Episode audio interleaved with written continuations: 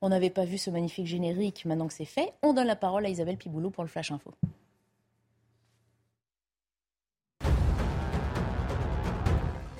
Déjà emprisonné, Alexei Navalny a été condamné à 19 ans de prison supplémentaire pour extrémisme, une peine que le principal opposant russe devra purger dans une nouvelle colonie pénitentiaire aux conditions particulièrement difficiles.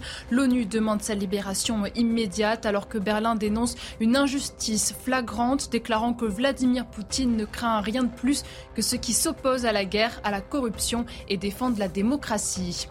En France, certaines demandes d'arrêt maladie seront désormais refusé aux policiers, annonce du préfet de police de Paris. Les fonctionnaires ont utilisé ce moyen pour protester contre l'incarcération de leurs collègues marseillais, suspectés d'avoir blessé grièvement Eddy avec un tir de LBD. Laurent Nunez pointe un nombre important et inhabituel d'arrêts maladie sur une courte période qui porte atteinte de manière indirecte à la continuité du service public de la sécurité. Et puis ce drame au Liban, il y a tout juste trois ans, se produisait l'explosion meurtrière au port de Beyrouth. Depuis ce 4 août 2020, les pressions politiques ont entravé le cours de la justice, laissant peu d'espoir de parvenir un jour à la vérité sur la catastrophe et d'en juger les responsables. La déflagration avait fait plus de 220 morts et plus de 6500 blessés. Et avec nous autour de la table de Punchline ce soir, Jean-Michel Fauvergue. Bonsoir. Bonsoir Barbara. Ancien euh, chef du RAID. Nous accueillons également Raphaël Steinville.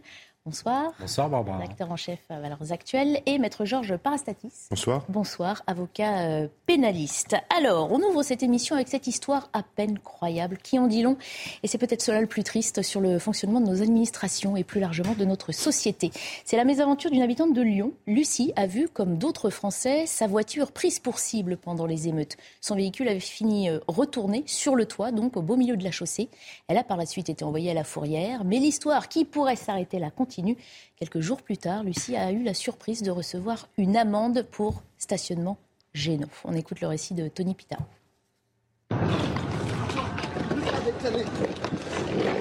C'est sur les réseaux sociaux que Lucie, 23 ans, découvre sa voiture retournée par des émeutiers. Euh, quand je suis arrivée sur les lieux, il n'y avait plus ma voiture. Il y avait juste des traces par terre de euh, vitres brisées et d'huile. Euh, du coup, j'ai commencé à pleurer sur le, sur le trottoir. J'ai dû me débrouiller toute seule. J'ai appelé la fourrière de Lyon 7e, mais j'ai pas eu de réponse, donc je m'y suis déplacée. Euh, de là, on m'a expliqué que ma voiture n'était plus là, mais qu'elle était partie à Vaux-en-Velin, euh, parce qu'ils plus de place pour la garder. Mais ce n'est pas tout. Un soir, en ouvrant sa boîte aux lettres, la jeune femme découvre un avis de contravention. Sur cette photo, parue quelques jours plus tard, on y voit un agent verbaliser le véhicule pour stationnement gênant. Je ne pense pas payer du tout. Je sais que l'assurance euh, ne prendra rien en charge. Euh, puisque j'étais assurée au tiers et du coup le vandalisme n'est pas compris dedans, sauf s'ils découvrent euh, qui sont les coupables. mais tant qu'ils n'ont pas de coupables, je ne serai pas remboursée. J'ai dû payer les frais de fourrière qui me seront sûrement pas remboursés. Je vais sûrement devoir payer des frais de gardiennage parce que pour l'instant ma voiture euh, est stationnée euh, dans un garage Renault à Vénissieux euh, puisque l'expert de mon assurance est passé pour évaluer les dégâts et savoir si elle était réparable ou pas. Contacté, la ville de Lyon ne souhaite pas s'exprimer sur cette affaire. On dirait du Kafka, sauf qu'on n'est pas dans un livre là. Jean-Michel. Bah oui, c'est le, le, minimum qu'on puisse dire. Alors, on a tenté de, débrouiller un peu cette affaire-là, sans, sans évidemment l'excuser. Euh, pour mettre un, véhicule en fourrière, euh, il y, a plusieurs manières de faire. Euh, mais en général, il faut un PV. donc, si, si on n'a pas de PV, on a du mal à mettre le, véhicule en fourrière. Sauf que euh, là, je vous parle d'une situation où votre véhicule, vous le mettez n'importe où, il dérange tout le monde, et c'est de votre faute et de votre responsabilité. Bien évidemment, dans cette affaire-là, la pauvre, euh, la pauvre dame, c'est pas du tout de sa faute puisque ce, véhicule a été retourné. mais je pense qu'il y a eu, on, on l'a pas vu d'ailleurs sur la photo, mais je, l'avais vu autrement. il y a un fonctionnaire qui me semble être de la police municipale. Mhm. On a la photo, c'est la photo prise par notre confrère de l'AFP. Euh, il est flouté derrière, on le voit verbalisé là sur le, le port, la porte marron en fait. Pas vu. Et, et, donc qui, euh, qui, fait effectivement ce, ce PV pensant qu'il est obligatoire pour, pour partir en fourrière, mm. certainement, sans doute. La, la problématique qu'on a, c'est... Tout à l'heure, vous avez dit les administrations, la mm. société, etc. Non, ça c'est un, un, un, truc personnel. Je veux dire, le, discernement et le bon sens, euh, il a. Mais le discernement de qui? Le discernement de l'agent. Et le, le Sauf qu'effectivement, lui, on ne peut pas lui reprocher de, de connaître ou pas les conditions dans lesquelles ce véhicule se retrouve à cet endroit. Si, euh, on peut lui reprocher de, de n'avoir eu aucun discernement sur cette affaire-là et de mettre un PV sur une voiture qui est retournée sur le toit. D'ailleurs, c'est impensable d'une manière générale. Bon, après, vous avez effectivement toute la, la, mise en fourrière qui n'est pas normale non plus, que mm. ça ne doit pas être à la charge de la propriétaire puisque c'est une émeute. Donc c'est, elle, elle, elle, elle, doit contester tout ça. Alors maintenant, fait de contester, ça va, ça va mettre du temps. Ce qu'on sent, c'est qu'il n'y a rien qui va dans cette histoire. Euh, c'est ce qui surprend. Ce qu'on peut lui reprocher, c'est une rigidité qui décrit notre police actuelle et qui fait en sorte que le capital antipathie auprès de la population est flagrant. Mm. Et des petites actions comme ça, des petites décisions de chaque agent, ce sont des simagrées mm. au jour le jour, fait en sorte que notre police euh, est taillie. Voilà, c'est tout. Mm. C'est une rigidité sans nom. C'est, on en rigole, mais c'est ce qu'on disait, c'est c'est kafkaïen. Alors c'est pour ça que je voulais attirer l'attention sur le fonctionnement général de notre. C'est moins la police parce que vous, dites, la police, est taillée. En tout cas, dans tous les sondages d'opinion aujourd'hui, la police de plus en plus bénéficie. C'est l'une des institutions qui qui qui bénéficie d'une cote de popularité. Et je, je comprends que des, des, des gens euh, euh, puissent euh, puissent trouver que la police soit soit désagréable, qu'elle fasse qu'elle soit trop punitive, trop. Mais le fait est que 73% des Français aujourd'hui sont en, soutien de leur police. Euh, non, mais ce que, ce, que, révèle cette histoire, bien sûr que c'est une sorte de, de, de, symbole de ce voyage en, en, en absurdistan qu'on commente régulièrement, euh, mais c'est presque moins euh, ce, cet individu, ce, policier municipal qui va mettre une, une contravention que, que l'ensemble du système qui est d'une qui devient implacable dès lors que l'on rentre dans les méandres de l'administration et d'un système qui, euh, qui, euh, qui répond à des normes euh, extrêmement codifiées. Et on n'arrive pas à s'en sortir. Vous avez raison de vous avez vous avez raison non mais vous avez raison de, de, de parler de Kafka, c'est qu'à un moment quand vous rentrez dans une sorte de cercle vicieux et infernal pour un, particulier qui n'a rien fait, qui a subi ces violences qui est une victime, mm. ça devient extrêmement compliqué parce qu'il faut fournir des justificatifs. Et encore, quand même vous fournirez toutes ces preuves, euh, on, vous demanderait d'abord, au préalable, de payer votre amende avant de, de pouvoir envisager récupérer votre véhicule. On va, on va donner la parole à une avocate euh, spécialiste de, de droit routier, euh, maître Alexia euh, Descamps. Merci beaucoup de, de, participer à notre émission. Alors Jean-Michel Fauvergue en plateau, on a un petit peu déjà parlé. C'est vrai ce que ce qu'on a du mal à comprendre à la vue de l'image, quand on n'est pas justement spécialiste du droit, c'est pourquoi verbaliser un véhicule qui ne s'est sans doute pas retrouvé là de façon intentionnelle. Est-ce que vous pouvez nous préciser ce que Jean-Michel Fauvergue a déjà expliqué? Il faut apparemment un PV pour pouvoir évacuer le véhicule? Oui, tout à fait, absolument. Il faut un constat d'un véhicule qui est en stationnement euh, gênant ou très gênant. Donc là, en, l'occurrence, on parle d'un véhicule en stationnement gênant. Euh, effectivement, constater que ce véhicule dérange. Donc, euh, on va le faire enlever obligatoirement. Maintenant, c'est vrai qu'on est un peu en absurdie pour reprendre les propos qui ont été qui ont été prononcés. il n'en reste pas moins que la machine a été mise en place la machine a été, euh, a été lancée. Mmh. Et je ne sais pas si le policier municipal a lancé euh, un PV de stationnement ou s'il a lancé simplement un constat d'un véhicule qui était euh, qui dérangeait donc la zone de passage, hein, la zone de. Ah bah, elle a reçu un PV par la suite au courrier, hein, c'est ce qu'elle explique. Oui, mais est-ce qu'elle l'a reçu Parce que j'ai bien compris que le PV avait été rédigé, enfin avait été envoyé le 7 juillet, alors que les faits ont été bien constatés le 1er juillet. Mmh donc qui a rédigé exactement ce PV alors que la machine avait été mise en place? Je ne sais pas. Est-ce que c'est lui? Ou est-ce qu'il a transmis simplement? Et que quelqu'un d'autre a rédigé le PV, je ne, peux pas, je ne peux pas répondre à cette question. Mais finalement, peu importe, le résultat est exactement le même. Elle se retrouve à devoir payer une amende pour un stationnement, donc entre guillemets, gênant, euh, auquel elle n'est absolument pas liée. Absolument pas liée. Elle est, elle est victime du début à la fin, ça c'est certain. Mm. Maintenant, euh, Comment le contester? Eh bien, il faut qu'elle le conteste. J'ai entendu tout à l'heure euh, sur certains, euh, certains médias qu'il fallait qu'elle paye. Mmh. Alors surtout pas, bien sûr. Il faut qu'elle le conteste. Elle, elle, dit qu'elle ne le paiera pas et elle a raison. Mmh. Il faut qu'elle le conteste avec les preuves de ces images et avec la preuve qu'elle n'est absolument pas responsable du stationnement gênant de son véhicule. Mmh. Et ça va être classé de toute façon. Mais euh, certainement en tout cas. Mais maintenant, c'est vrai que la machine mise en route par l'administration française est absurde. C'est un non-sens. La machine, c'est aussi euh, de faire payer plus cher si elle ne paye pas cette, euh, cette amende. Oui. Alors ça peut, sauf que, sauf que vu euh, les faits et vu ce qui s'est passé et vu les preuves euh, qu'elle a sur le fait que son véhicule euh, n'était pas volontairement à cet emplacement-là et elle n'avait pas eu la volonté bien sûr de mettre son véhicule sur le toit pour qu'il bouge toute la circulation, mhm. je pense qu'elle obtiendra gain de cause. Mhm. Mais c'est effectivement beaucoup d'énergie à dépenser pour rien, ça on est bien d'accord. C'est plus... C'est sûr, Jean-Michel Fauvery. Ouais, c'est plus, c'est encore plus absurde que ça. C'est-à-dire que elle va contester son PV et je, pense que y a de bonnes chances que ce PV soit classé au, tri, euh, au, greffe, du tribunal de police. Mmh. Le PV, oui. Mais les frais de, les frais de, la, de la fourrière, sachez que les fourrières, c'est des services privés. Mhm. Et donc, euh, si. Et là, le compteur tourne. Hein, si ça n'est pas payé par, par elle, eh bien, le, la fourrière va se retourner contre l'État mhm. pour que le contribuable paie. Euh, on est complètement en absurdie. Mhm. Euh, mais je voulais aussi réagir sur le fait que. on n'est pas. Arrêtons avec ces accusations systémiques de, de, de, sur l'institution. Ça, je m'y oppose complètement. C'est quelque chose de, c'est quelque chose d'individuel. Il y a un certain moment, les situations que vous avez en face de vous, vous les analysez en tant que policier, et c'est pas tout le système qui vous pousse euh, à un certain moment à une absurdité de ce type-là. Non, mais on est en droit de se demander si le système va bien. Est-ce qu'il fonctionne normalement? Non, Sans s'attaquer aux personnes. Ça, c'est une autre, ça c'est une autre question, mais bah, c'est pas, pas ça qui a été dit. Moi, ce que, ce que, ce qui a été dit en plateau là à l'instant me rappelle un peu euh, le, le, fameux thème des violences pseudo-policières, mm. qui sont des violences systémiques, ah. c'est l'ensemble du système, etc. On n'en est pas là, c'est pas du tout ça. Je ne peux pas laisser dire ça. Je ne peux pas laisser dire ça. Oui, oui, oui allez-y. Non, non. si le système, si on est en absurdité, tel comme vous dites, c'est que le système donne des ordres.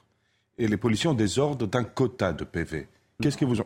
Bien sûr que si on le sait, vous vous cachez derrière vos doigts. Comme vous vous cachez derrière vos doigts pour vos émeutes, pour les émeutes, les policiers ont reçu des ordres de faire peur à la population afin que les émeutes cessent. Vous le savez.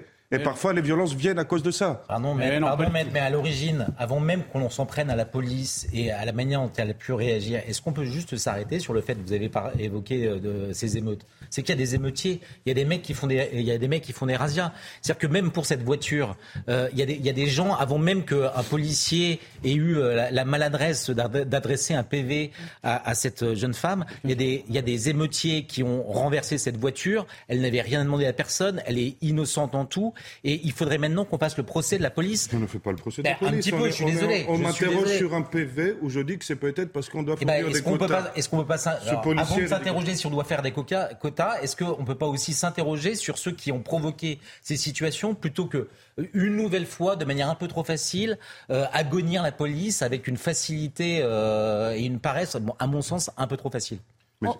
On va retourner vers votre euh, décan euh, juste euh, pour vous demander les recours possibles parce qu'on imagine que le cas de Lucie n'est pas unique. Donc, si on résumait les recours possibles pour les gens qui seraient exposés à cette même mésaventure, donc contester le PV surtout, et se faire aider peut-être d'un avocat pour plaider sa cause? Oui, mais pas nécessairement. Je pense qu'au stade d'un PV de stationnement, on n'est pas nécessairement obligé de, passer par un avocat. Mm. Il faut juste respecter des, délais de 45 jours à compter de la réception de, de l'amende. Effectivement, exposer euh, par recommandé euh, avec le PV original euh, ces, griefs hein, et ces, arguments qui sont dans le cadre de Madame Lopez très, en plus, très probants et, mm. et à mon sens non contestables. Euh, et, et, attendre le résultat. Mais euh, euh, je pense que c'est un système d'automatisme. C'est pas contre la police qu'il faut être, c'est contre le système qui veut ça. C'est-à-dire que le, policier municipal, si c'est lui qui a, qui a verbalisé ou son collègue derrière ou peu importe ce qui s'est exactement passé ce jour-là, ont des automatismes qu'il faut effectivement régler. Mais c'est pas la police, c'est effectivement les ordres de mission qu'ils reçoivent. C'est vous voyez un véhicule en stationnement vous le verbalisez. Euh, c'est une bonne question. Mais non. Ah si Mais non. Ah. D'accord. Non, si. Merci beaucoup. On saura pas qui a raison. Euh, Maître Alexia Descamps, on va, on va, non, on va un vous, discernement, un vous laisser repartir et reprendre notre conversation en plateau. Euh, Mais quand il y a des ordres stricts, il y en a qui n'ont pas de discernement. Non, il n'y a, pas d'ordre de dire des ordres stricts euh, disant qu'il fallait euh, verbaliser les voitures sur le. On va se renseigner. Il se trouve que pour l'instant, on le répète, hein, on a contacté la mairie de Lyon qui n'a pas souhaité réagir. C'est dommage d'ailleurs. Hein, C'est dommage. Et on termine avec justement ce message que cette victime Lucie a à l'égard de la mairie de Lyon. Écoutez. Euh, à qui j'ai envoyé un courriel. J'ai envoyé aussi des courriers à la préfecture, au procureur. Je n'ai pas eu de réponse pour l'instant. Euh, concernant euh, le commissariat de police, pas d'aide plus que ça également. Si j'ai quelque chose à dire à la mairie de Lyon, ce serait de protéger ses habitants déjà et de répondre à leurs demandes, surtout quand ils sont victimes. Moralité défendons-nous contre ce système parfois absurde Oui, bien sûr qu'il faut se défendre. Il y a des voies de recours et, ce n'est pas l'avocat ici présent qui va, qui, va, qui va, dire le contraire. Il y a des voies de recours, il faut, il faut y aller. Il y a même une voie de recours gracieuse qui, qui, qui consisterait peut-être aller au commissariat de police parce que vous savez que les PV sont traités euh, jusqu'à la quatrième catégorie par les, les, commissariats de police. Les grèves des, des bah, il dit avoir contacté le commissariat. Et, pas... Euh, euh, contacter le commissariat de police et demander aux grèves du tribunal de police qui se trouve au commissariat de classer ce PV. Voilà, si Lucie nous Je pense que là, il y aura, qu'elle a il y aura toutes les bonnes ficelles pour euh, tenter de plaider sa cause. Après, l'émission, le PV va être annulé, rassurez-vous. Ah Mais CNews est très efficace là-dessus. Tant mieux, on continue. Euh, le village de La Malherbe, dans l'heure, s'est recueilli aujourd'hui pour saluer la mémoire du jeune Enzo, poignardé le 22 juillet dernier dans un contexte qui reste encore mal élucidé. Les obsèques de l'adolescent de 15 ans avaient euh, lieu ce matin. Précision sur place de Marine Sabourin. Oui, vive émotion à la Emma où la cérémonie a duré un petit peu plus euh, d'une heure. Plusieurs centaines de personnes se sont réunies aujourd'hui pour rendre un dernier hommage à Enzo. Il y a eu euh, des prises de parole fortes, à commencer par sa demi-sœur qui a remercié son petit frère d'avoir été euh, présent à de nombreuses reprises quand elle n'allait pas bien. Et puis, il y a eu ces mots du prêtre hein, qui interrogeait la foule. Que voulons-nous pour notre société? Quand allons-nous réagir? Nous avons trop souvent accepté la violence. Et puis, au bout d'une heure à peu près, le cercueil blanc Enzo est sorti sous les applaudissements, euh, sous les musiques qu'il aimait tant. Euh, les motards ont notamment euh, levé leur casque vers le ciel puisque Enzo était fan des motos. Et puis d'autres personnes ont levé le poing pour rendre un dernier hommage à Enzo. Enfin, les motards ont fait rugir leurs moteurs et ont accompagné le cercueil d'Enzo jusqu'au cimetière. Voilà, Marine vient de le dire, un rassemblement de motos a aussi été organisé puisqu'Enzo en était fan. Je vous propose donc d'écouter quelques-uns de ces motards venus lui rendre hommage pour telle reconnaissance quand même quelque part. Euh, voilà, euh, cet acte horrible qui a été fait euh, voilà, gratuitement. Donc quelque part il faut, voilà, il faut quand même aussi que les gens sachent pourquoi, voilà, pourquoi on est là. C'est ça surtout. Il y a d'autres cas de figure où beaucoup de gens ont parlé, qui en avaient peut-être pas la peine. Et là Enzo le mérite entièrement. Parce que pour le coup c'était vraiment une personne irréprochable. Euh, comme j'ai dit tout à l'heure, ambitieux, généreux, respectueux. Il traversait le trottoir pour venir nous dire bonjour. Donc euh, non, non, faut, faut que la justice soit exemplaire euh, pour Anzo. On rappelle les faits, hein, l'adolescent marchait dans son village lorsqu'il a croisé la route de deux autres garçons du même âge qui circulaient dans une voiture sans permis et qui l'ont poignardé et laissé agonisant euh, sur place. Raphaël Steinville, c'est un nouveau drame qui émeut beaucoup parce que le processus d'identification est très fort. Ça pourrait arriver à n'importe qui malheureusement. C'est ça peut-être le paradoxe. C'est à la fois euh, ça émeut euh, un certain nombre de personnes, mais pas tout le monde. Euh, ni une partie de la classe politique, ni une partie de la classe médiatique. Et c'est peut-être ça le plus troublant, c'est-à-dire que euh, on a, alors peut-être parce que c'est la Normandie, parce que c'est un petit village de 1500 habitants, euh, mais voyez que l'écho que la, de la mort de la mort tragique d'Enzo n'a pas eu le même retentissement n'a pas eu les mêmes conséquences aussi. On évoquait tout à l'heure les émeutes, les émeutes euh, que, la, que la mort de Naël. Mm. Là, euh, on a parlé pour Naël d'un petit ange parti trop tôt. C'est, je, je, cite Mbappé dans, dans, son, dans son Twitter. Là, personne n'a eu une pensée. La vérité, c'est que personne, ou en tout cas très tardivement, n'a eu une pensée pour Enzo. La maman d'Enzo hein, dénonce le manque de considération de la classe politique. La, la, la, mère d'Enzo a eu ces mots très forts et interpellants, finalement nous interpellants. Moi, il se trouve qu'il y a, il y a un peu plus d'une semaine euh, dans Face Info, j'avais eu l'occasion de faire une, chronique justement sur ce silence médiatique et revenant sur, euh, la, mort d'Enso et m'intéressant un peu à, cette affaire, je, l'avais évoqué, je, m'étais intéressé aux gens qui euh, avaient donné pour la cagnotte, pour soutenir la famille, pour les funérailles d'Enzo, pour les, frais judiciaires qui allaient suivre. Et j'avais été extrêmement troublé parce que, et ça, ça rejoint votre connexion initiale, c'est qu'il y a des gens quand même qui sont, euh, qui sont émus. Et dans ces, dans ces, dans ces gens euh, qui avaient donné, j'ai trouvé le nom de mon fils, 15 ans. Euh, honnêtement, il a, je, lui, lui donne pas d'argent de poche ou quand je lui en donne, c'est vraiment pas grand-chose. Et là, euh, je vois son nom apparaître, donc je, me suis d'abord assuré que c'était bien lui. Et il m'a dit que c'était pour lui c'était normal. En fait, Enzo c'était lui, ça aurait pu être lui. Euh, Enzo est mort pour un regard euh, échangé avec deux individus. encore une fois, on ne sait pas exactement. Non, non, mais a priori, a priori, a priori, la scène, mm. je, je, ne sais, je ne sais rien de, de, des éventuels prévenus, mm. mais le fait est que c'est une scène assez banale. Mm. Et voyez dans quelle comment on plonge finalement dans une sorte d'horreur pour quasiment rien. Mhm. La euh, maman d'Enzo, Georges Parastatis, demande aussi qu'on se penche un peu plus sur les lois mhm. euh, concernant les mineurs. Il paraît, dans le contexte euh, que l'on vit, finalement inconcevable de juger un mineur de 17 ans de la même façon qu'un enfant de 12 ans. Il va falloir se pencher sur le sujet. Ces lois existent déjà. Mm. Il, y a une, il, y a des lois spécifiques pour les mineurs qui sont auteurs ou victimes. Mais, qui... mais, un mineur de 12 ans n'agit pas exactement de la même façon qu'un mineur de 17 ans. C'est normal. Mm. Euh, n'importe tous ceux qui ont, qui ont des enfants savent très bien que ce n'est pas la même chose. Mm-hmm. Ce qui m'inquiète, c'est autre chose. C'est que avez l'impression que c'est rare, ces affaires. Or, lorsqu'on fréquente les salles d'audience, dans le monde judiciaire, ce n'est pas si rare. Qu'il y a un meurtre pour un simple regard ou une simple cigarette. Ce sont des affaires qu'on rencontre euh, lorsqu'on est pénaliste au minimum une fois par an. Voilà. Celle-ci est médiatisée. C'est ainsi. Il y en a d'autres qui ne sont pas médiatisées. Et cette violence quotidienne, banalisée, euh, m'inquiète. Mmh. Inquiète de plus en plus les professionnels. De nombreux Français. donc il faut que les téléspectateurs sachent que c'est pas, c'est malheureusement pas si rare. Mais j'ai malheureusement envie de vous dire que je pense qu'ils le savent déjà, les téléspectateurs, que ce n'est plus si rare. Alors on n'arrive pas à expliquer, même quand on plaide, mm. pourquoi cette animosité. Tu m'as mal regardé, coup de poignard. Allez expliquer ça à une cour d'assises. Mais, la question qui se pose derrière et, que posait Barbara sur le sur l'excuse de minorité, est-ce qu'il ne faudrait pas changer? Non mais euh, moi je comprends. Moi, moi, moi euh, aujourd'hui, je pense que si seulement déjà on allait, euh, lorsque le, crime, l'homicide euh, volontaire est avéré, que les peines euh, fermes allaient jusqu'au bout, ce serait déjà peut-être bien suffisant.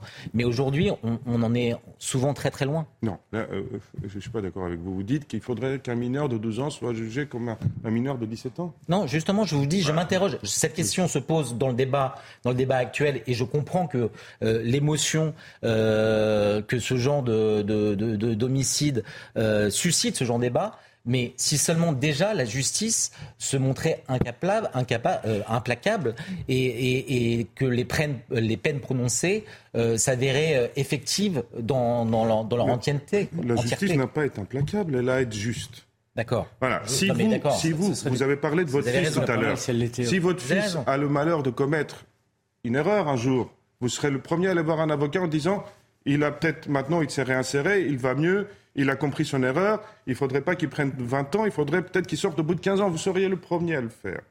Euh, c'est facile de théoriser, de dire il faut être implacable, il faut être sévère, lorsque ça ne, ça ne touche pas les nôtres. Mais lorsque ça touche les nôtres, c'est autre chose. Alors, euh, la justice n'a pas été implacable, elle a été juste. Implacable, ça, c'est. Est, Est-ce qu'elle est juste aujourd'hui là Est-ce qu'elle est juste aujourd'hui la justice Elle fait ce qu'elle peut. Voilà, donc il y, a déjà, ben, vous voyez que déjà, il y a entre, entre, le implacable qui est peut-être exagéré que je défendais eh, et la réalité des choses, il y a peut-être une, une sorte de, de relativité euh, qui, fait que les gens s'inquiètent. Nous avons notre ami policier qui dit qu'il ne faut pas critiquer l'institution. Face à la mort d'adolescents, il faut faire plus que qu'on peut. Il faudrait aller plus loin. Je suis le premier qui critique les magistrats. Non, mais j'ai jamais dit. Non, mais. 40 secondes, Jean-Michel ah avant la pub. Ah, J'ai jamais dit ça, Georges, euh, pas ah, racisme. J'ai jamais dit ça. J'ai pas, pas dit qu'il fallait pas critiquer l'institution. J'ai dit qu'il faut arrêter le systémique. Euh, voilà, c'est complètement différent. Maintenant, les, institutions, on peut les critiquer, en particulier la justice. Il y a un célèbre, un célèbre philosophe qui disait que si la justice n'est pas forte, au moins que la force soit juste. Non, non. Donc à un certain moment, à un certain moment, euh, il faut se, se, pencher sur la justice et savoir si elle rend justice. Je suis d'accord avec vous, elle ne doit pas être implacable, la justice, elle doit être juste. Mais est-ce qu'aujourd'hui on a une justice juste? Est-ce qu'on a une justice efficace? La réponse est non, et c'est pas forcément à cause d'un problème de moyens, pas forcément. C'est quelque chose qu'on nous rabâche euh, dans ce pays quand, quand, les choses ne vont pas. C'est parce qu'il n'y a pas de moyens, parce qu'il n'y a pas assez d'effectifs, etc. On met des moyens, on met des effectifs, ça marche toujours pas. Donc non, non, il faut la revoir de fond en comble, du, et du, du, grenier euh, jusqu'au jusqu'au sous-sol, la justice. On continue d'en parler euh, juste après euh, la pause de publicité. À tout de suite. On reprend notre conversation animée ce soir. Maître Georges Parastatis, vous vouliez répondre Oui, je voulais répondre à, mon ami policier qui a dit qu'il critiquait la justice. Les seuls habilités à critiquer la justice sont les avocats ou les juges eux-mêmes. Mais la police, non. La police, c'est un outil de la justice. Vous êtes aux ordres des juges. Finalement, vous exécutez les ordres des juges. Alors, euh, vous ne pouvez pas, vous, euh, critiquer la justice. Non, non, vous êtes là pour exécuter l'ordre des juges. Vous ne pouvez pas critiquer la justice. C'est le, chaos, c'est le début du chaos. c'est très, très, bien dit, mais c'est ah, une plaidoirie d'avocat, et ça n'est pas du tout comme ça que ça fonctionne. Ah, ah vous bah savez que, malheureusement, non. Vous savez que les, trois quarts des, des, affaires euh, criminelles, délictuelles, euh, en, général délictuelles, hein, qui sont sorties, sont sorties sur initiative des officiers de police judiciaire. officiers de police judiciaire sont des policiers ou des gendarmes. Et les officiers de police judiciaire, je vous le concède, travaillent sous l'autorité d'un magistrat qui s'appelle un procureur ou un juge d'instruction. Mais euh, euh, il travaille en collaboration. Et c'est le seul pan qui fonctionne dans la justice, c'est-à-dire l'enquête ça fonctionne plutôt bien parce que vous avez des magistrats qui sont impliqués, qu'ils soient procureurs ou qu'ils soient juges d'instruction. C'est après que ça se dégrade. Après, ça se dégrade au moment du jugement parce qu'il y a de moins en moins de jugements euh, qui correspondent à la réalité des choses. Et quand vous avez des jugements qui sont un peu sévères, euh, dans le cadre de ce que les juges du siège euh, euh, donnent comme, comme jugement, eh bien, vous avez un autre juge qui détricote complètement, sans demander au juge du siège, qui détricote complètement ce qu'a dit le juge du siège. Il s'appelle le juge d'application des peines. Et les peines, dans notre pays ne sont pas appliquées ou sont très, très peu appliquées. Voilà où ça dysfonctionne. C'est pas, c'est, et j'accuse pas du tout les avocats. Les avocats, ils font leur job. Il n'y a aucun problème. Mais à un certain moment, cette justice-là, qui est un peu dogmatique, qui est, un peu manipulé par euh, une minorité qui est dogmatique, justement. Cette justice-là ne fonctionne pas aujourd'hui. Et vous demandez à n'importe quel Français sur le terrain, euh, et, et c'est pas exagéré que de dire ça, il vous dira, moi, monsieur, euh, j'ai été, j'ai été agressé, mon agresseur, il est dehors. vous demandez à n'importe quel flic ou n'importe quel, quel, quel, gendarme, il vous dira, on voit toujours les mêmes qui sont dehors. Nous, on passe notre temps à, à les arrêter, et ils sont dehors. Et c'est pas et c'est pas forcément du travail des, des, des, des, avocats. De, les avocats les mettent dehors, bah, très bien, ils ont, ils, ont, ils ont bien bossé et tout. Mais des fois, c'est même pas la peine que les avocats se, se, se, déclenchent de la sueur là-dessus, parce qu'ils sont libérés. Allez, une dernière réponse, parce qu'on va pas pouvoir faire un débat uniquement là-dessus. Il faudrait qu'ils restent dedans toute la vie. À un moment ou un autre, il faut qu'ils soient dehors. Mais, ah bah. attends, mais entre, entre, entre être dehors tout le temps ah et, être, en, prison toute la vie, il y a, peut-être une marge qui s'appelle euh, avoir, des, avoir des pénalités qui sont proportionnées à ce qu'on fait. Ça n'existe pas en France, la pénalité proportionnée. Vous dites ça Même s'il y, a des individualisations de peine, vous, il n'y a plus personne n'est jamais. C'est bien, bien ce que les, policiers et les gendarmes reprochent, et, les, citoyens, c'est de dire qu'il n'y a pas de justice dans ce pays, tout simplement. Le mot de la fin. Ce n'est pas ce que je vous ai dit. Je vous ai dit, vous ne pouvez pas, vous, officiellement critiquer la justice, puisque vous êtes son bras droit. Vous êtes la force. Et vous voyez pourquoi ça se fait, ça se fait Eh bien, vous ne devriez pas. Voilà, c'est ça que je dis. C'est comme un militaire qui critique son supérieur officiellement. Ça ne se fait pas. Bah, si, ça se fait parce que c'est. Bah, vous l'avez fait sur ce. Voilà, ça s'est fait et donc euh, et ça se fera encore, je vous assure. On en vient à ces déclarations de Papendiaï aujourd'hui dans le journal Le Monde. L'ancien ministre de l'Éducation nationale est interrogé sur ces 14 mois d'exercice auxquels Emmanuel Macron a décidé de mettre fin récemment. 14 mois parmi les plus âpres de son existence, confie-t-il. Papendiaï et à l'issue desquels il se sent victime. On a sélectionné plusieurs extraits de cet article du Monde signé par Claire Gatinois. Regardez, on y lit notamment que son départ du gouvernement le 20 juillet, il le sait, est un trophée de chasse pour l'extrême droite et la droite. Il évoque des forces obscures qui n'ont cessé de critiquer ce qu'il était davantage que ce qu'il faisait, le dépeignant en wokiste ou en indigéniste. Raphaël Steinville, on, comprend qu'il se présente en tant que victime. Euh, c'est intéressant, surtout quand il dit que euh, la droite, l'extrême droite, euh, peu importe le vocable, n'a eu de cesse mm. de le critiquer. Euh, moi, il se trouve que je travaillais dans un journal, Valeurs Actuelles, où on a attendu 10, 12 ou 14 mois pour faire notre première une sur le bilan de Papendiaï. Mm. je pense que si Papendiaï a été euh, n'a pas été reconduit dans ses fonctions, c'est qu'il y avait quelques raisons, que son bilan était euh, maigre. Je ne dis pas qu'il euh, n'a pas fait quelques petites choses qui étaient positives, mais qu'au regard de, la tâche et de l'ampleur du travail à réaliser rue de Grenelle, mhm. il est passé très largement à côté de ce qu'il aurait dû fallu faire. Et donc, il a beau jeu aujourd'hui de de prendre à travers la droite, la, presse de droite, l'extrême droite, une sorte de, de dérivative, de paratonnerre pour, pour faire oublier euh, son bilan. Mais euh, personne n'est dupe. Et personne n'est dupe jusqu'aux personnes qui composent ce gouvernement et qui savent très bien euh, les raisons qui ont conduit Emmanuel Macron finalement à devoir se séparer de, de Papendiaï. Mmh. Donc je pense qu'il a il a probablement raison pour lui, pour sa carrière, pour peut-être même son ego, euh, se répandre comme ça en confidence auprès du monde. Mais personne n'est dupe. Mmh. Euh, je pense notamment aux, parents de victimes de harcèlement scolaire et qui ont pu voir à quel point ce ministre se montrait si peu sensible, si peu en empathie avec la douleur de ses enfants, euh, ne les recevant qu'après plusieurs semaines et encore avec avec si peu si peu de chaleur et d'empathie que il y avait une quelque chose de, d'une froideur administrative.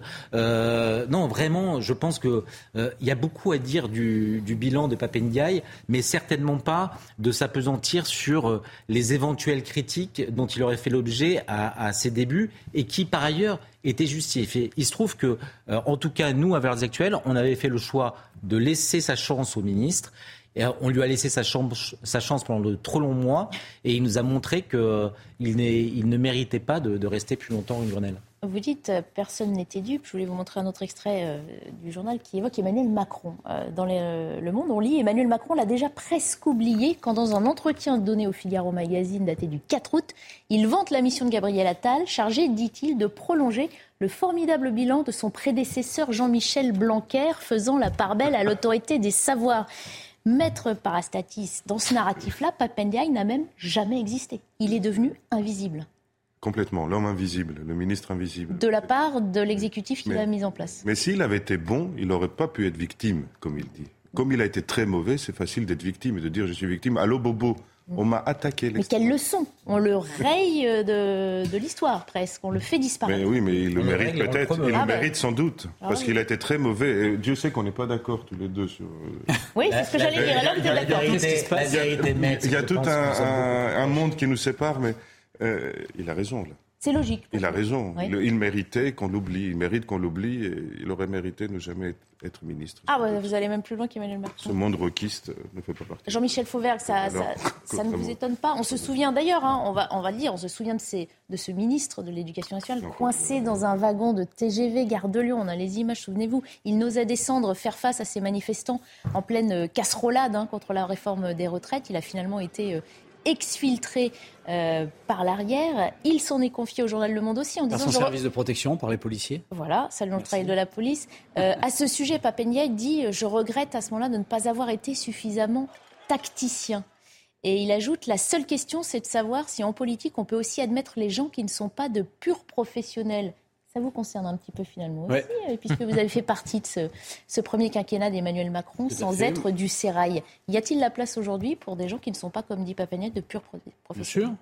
Bien sûr, il y, a de la place pour des gens de talent, pour des gens qui, qui, s'investissent, euh, qui veulent aller loin, euh, à condition qu'ils aient un programme aussi dans leur tête pour aller loin. Et qu'il soit bon et professionnel. bon. un, des meilleurs exemples de la, de la Macronie, c'est Gabriel Attal, bien, bien évidemment. Pour en revenir à. Bah, on jugera la politique quand même. On jugera peut-être de son bilan. Pour ceux qui font plaisir à monsieur. Pour en revenir à. Non, mais surtout, il faudra juger le bilan du ministre de l'Éducation nationale, Gabriel Attal. Alors, pour en revenir au ministre. Euh, qui, qui, qui, a euh, qui précédait euh, Gabriel Attal. Euh, comment s'appelait-il déjà? J'avais oublié aussi. Papendiaï. Non, mais la, meilleure des choses, quand on, quand on est débarqué comme ça, et parce qu'on n'a pas fait l'affaire, en fait. La meilleure des choses, c'est surtout de se taire, de rien dire, de laisser passer le temps. Ça manque de classe, ça manque de courage, ça manque de pudeur, ça manque de tout ce que tout ce qu'on demande à, à, un homme ou une femme politique, euh, y compris euh, quand, quand elle a terminé sa mission, revient, il reviendra peut-être un jour. On assume et on s'en va. On assume, on s'en va, et surtout, on, surtout on se tait. On n'essaye pas de se trouver des excuses, quelles qu'elles soient, en particulier politiques sur les extrêmes d'un côté ou de l'autre, pour dire euh, c'est pas ma faute, monsieur, moi j'étais bon, mais c'est les autres qui n'ont pas bah, voulu. C'est se présenter en victime, encore une fois, une vision très misérabiliste. Si je peux me rebondir sur ce que disait euh, Jean-Michel, c'est que euh, là, ce qui est encore plus troublant et je pense de plus plus insupportable, peut-être même pour les Français, c'est que euh, euh, Papendiaï a été débarqué pour de bonnes raisons et il a été promu probablement pour de mauvaises raisons. C'est-à-dire que dans le même temps, on, évacue euh, le Papendiaï du ministère de, l'Éducation nationale et aujourd'hui il se retrouve ambassadeur au Conseil de l'Europe avec la, tout l'apparat, la, la, dignité de, de, la fonction. Tant mieux pour lui, mais un peu de pudeur quand même. quand finalement on, accède aussi à, des responsabilités, à ses honneurs, alors même que son bilan, encore une fois, est, vraiment catastrophique. Donc je pense qu'il aurait pu euh, faire euh, profil bas, euh, accepter ses gratifications, peut-être pour accompagner son silence, mais visiblement, il, n'en a pas. Beaucoup de Français qui sont démis de leur fonction ne continuent pas, ne poursuivent pas leur carrière de, cette manière. Moi, Raphaël, sur ce coup-là, moi, je suis pas, je suis pas d'accord. J'en ai, j'en ai un peu assez, comme beaucoup de, comme beaucoup de monde d'ailleurs, de voir ces ces gens qui sont, euh, qui sont débarqués et replacés immédiatement euh, dans des postes. Euh, ça vous énerve? Ah oui, bien sûr, ah ça m'énerve. J'en ai, j'en ai ah bah, je pense que Raphaël Stainville aussi. C'est exactement ce que, ce que je pense. Et je pense que ça insupporte les Français. C'est-à-dire que non seulement il, a été débarqué pour de bonnes raisons, il est promu mmh. probablement pour de, de, de, mauvaises. On est d'accord. Et, et, il faudrait qu'en plus supporter le, le, discours victimaire de, de Papendiaï. Non, franchement. Bien d'accord. Pire, on peut supposer que tout ce qui est européen est devenu la poubelle des gens qui n'ont pas réussi. Alors là, ce serait une étape supplémentaire. Ah bah, c'est peut-être le cas. C'est peut-être le cas. Qui d'autre avant lui? Non, on en a des bons. On a, on a Monsieur Breton qui est bien. Justement. Ils, disparaissent de plus en plus. Il y a, il y a quand même de quelques bons. Bon. Et on souhaite à Papendiaï euh, une bonne poursuite de carrière. Euh, qu'il ne soit pas de nouveau victime. J'espère qu'il sera aussi paresseux euh, à l'Europe qu'il ne l'a été à l'éducation nationale et qu'il évitera de faire trop de mal à, la France. Alors il n'est pas à, l'Europe, c'est peut-être ce qu'il faut, non Il est au ah, Conseil. pas... Oui, oui, justement. Ouais. C'est pour il, ça que il n'est pas, euh, il n'est pas à l'Union européenne, hein, non, au Conseil, de l'Europe. Au Conseil de l'Europe, c'était ce, ce, vaste ambassadeur. Ce vaste truc de, fait de 47 pays, euh, dont certains sont particulièrement démocratiques, genre la. Et dont la compétence, il se, il se, il se et, de quoi et, dont on ne sait de quoi il s'occupe. Et ben voilà, on ne sait plus. Euh, et, régulièrement la France. Euh. Et voilà, et qui, qui en fait sert pas à grand chose à part nous mettre des bâtons dans les roues, en particulier euh, par leur cours de justice qui, qui, qui, donne des avis un peu abracadabrants quelquefois. Mmh. Voilà, Papenel qui disait, il y avait ce mot, je regarde de ne pas avoir été plus tacticien. Ça veut aussi dire qu'il n'a pas épousé complètement ces, tactiques politiciennes, ces stratégies. C'est lui qui le dit. Hein. Qu'il n'a pas pu ou qu'il n'a pas voulu. Oui, c'est lui qui le dit. Ça veut dire qu'il euh, pense qu'il a, euh, il, pense qu'il a des choses en réserve à donner. Quoi. Moi, moi, je l'aurais dû les donner au ministère. Moi, je pense que c'est le drame de la politique, voyez-vous. Euh, penser que l'on va durer parce qu'on est tacticien. En fait, les politiques, ce qu'on leur demande, c'est des résultats. Mm. Ils ont été euh, euh, promus euh, probablement sur, sur un certain nombre de qualités à, des ministères pour effectuer un boulot. Si le boulot n'est pas effectué, si ça ne correspondait pas au, si ça ne correspond pas au, cahier des charges ou si les résultats sont catastrophiques, à un moment, on en paye le prix politique. Alors il se trouve que euh, on parle de ministres et donc ils n'ont pas été élus, ils ont été nommés, euh, choisis euh, par le Premier ministre et le Président, mais ça n'a rien à voir avec de la tactique. Je pense que les Français aujourd'hui en ont ras-le-bol justement de ces stratégies à, à, deux, trois, quatre ou cinq bandes, de ces tactiques. Ce qu'ils veulent, c'est des résultats, un discours clair et que les, les, les, les, ministres se tiennent à ce pourquoi ils ont été propulsés à ces portefeuilles. Mmh. C'est vrai que le bilan de l'éducation nationale n'a fait qu'être critiqué finalement. En tout cas, les Français n'ont pas vu. Non, on n'a même pas le temps de juger véritablement sur, le, sur les classements PISA, Teams et, tout ça, parce que euh, par ailleurs, euh, il est resté si peu de temps qu'on n'a pas eu tout, on ne peut pas euh, lire sa trajectoire à l'aune de la dégringolade de la France dans les classements. Mais ce qu'on a bien pu voir, c'est les absences de réponse sur les sur les, attaques, les attaques de l'islam politique euh, sur, euh, sur mm. l'ensemble du système. Et sur le harcèlement scolaire, hein, ce qu'on a dit, et sur la, baisse du niveau des enfants aussi, hein, le retrait des mathématiques qui sont revenus après. Pas lui qui est, qui est la cause de la, la baisse du niveau, non, mais depuis on... 20 ans. On l'a pas vu en tout cas ou entendu mettre en place aussi des mesures ah il, a, pour il a accéléré la baisse, ça c'est sûr, il a accéléré la baisse.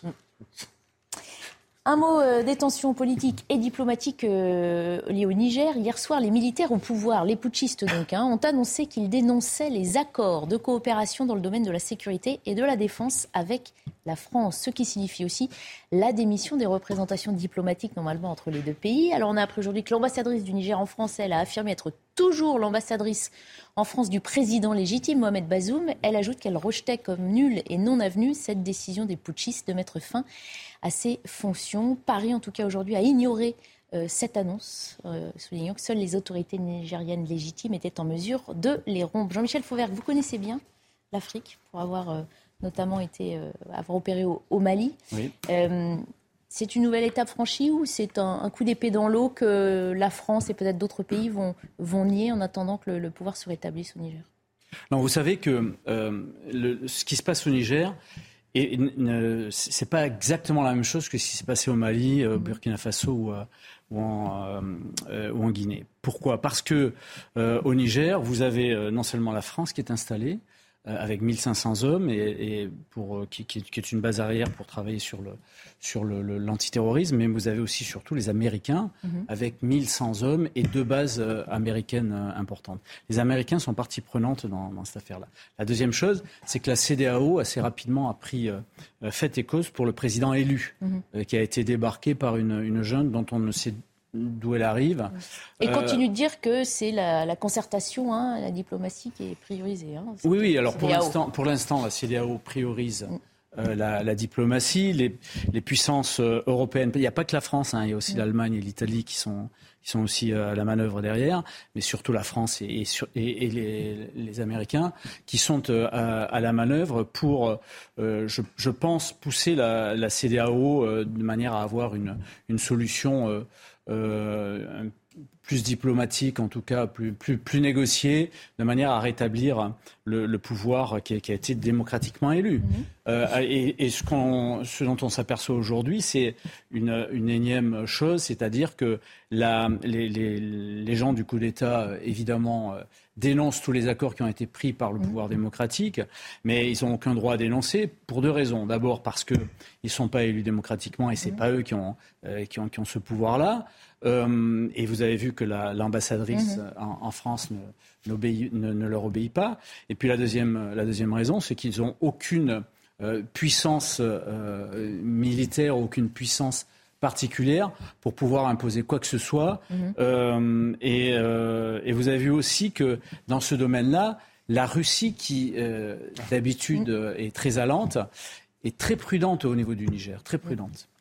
Alors, Raphaël Saint-Ville qui voulait réagir d'abord. Et puis... Euh, plusieurs remarques. Euh, d'abord, je pense qu'il y a une vraie difficulté de la France d'adopter un contre-discours à celui qui, euh, s'impose notamment dans les médias au, Niger et, dont on peut voir les, images où un certain nombre de personnalités s'en prennent à la France colonisatrice qui aurait spolié les, les, richesses de ce pays.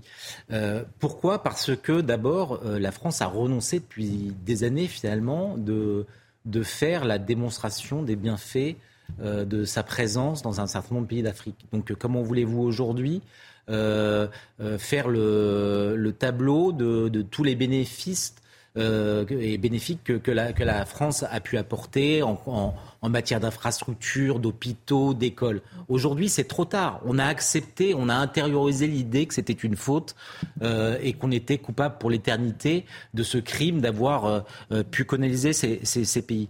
La deuxième remarque que je ferais, c'est je pensais à un livre que j'ai lu il y a quelques années de Philippe Beaune, euh, qui s'appelle Profession agent d'influence qui expliquait très bien comment la France, pendant des années, euh, notamment du temps de, de, la, France-Afrique, avec euh, d'un côté euh, euh, les Focards et puis d'autres personnages de l'ombre, c'est que la France traitait en fait euh, de la même manière les chefs d'État africains euh, que euh, leur, leurs oppositions et souvent des oppositions qui allaient renverser ces, ces États.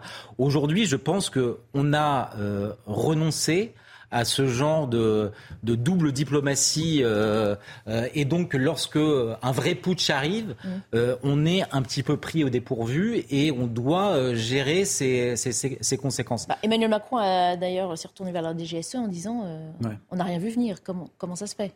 Mais, hein les services de renseignement sont mauvais. Moi, mais, non, non, mais, non, mais c'est, c'est, on a. Non, mais il y avait le Mali. J'ai une autre lecture. Là, euh... et, et, la, et, la, avis, et, la, dernière chose, c'est qu'on a évoqué, bien sûr, la Russie, euh, ah. Wagner, mais il y a aussi la Chine.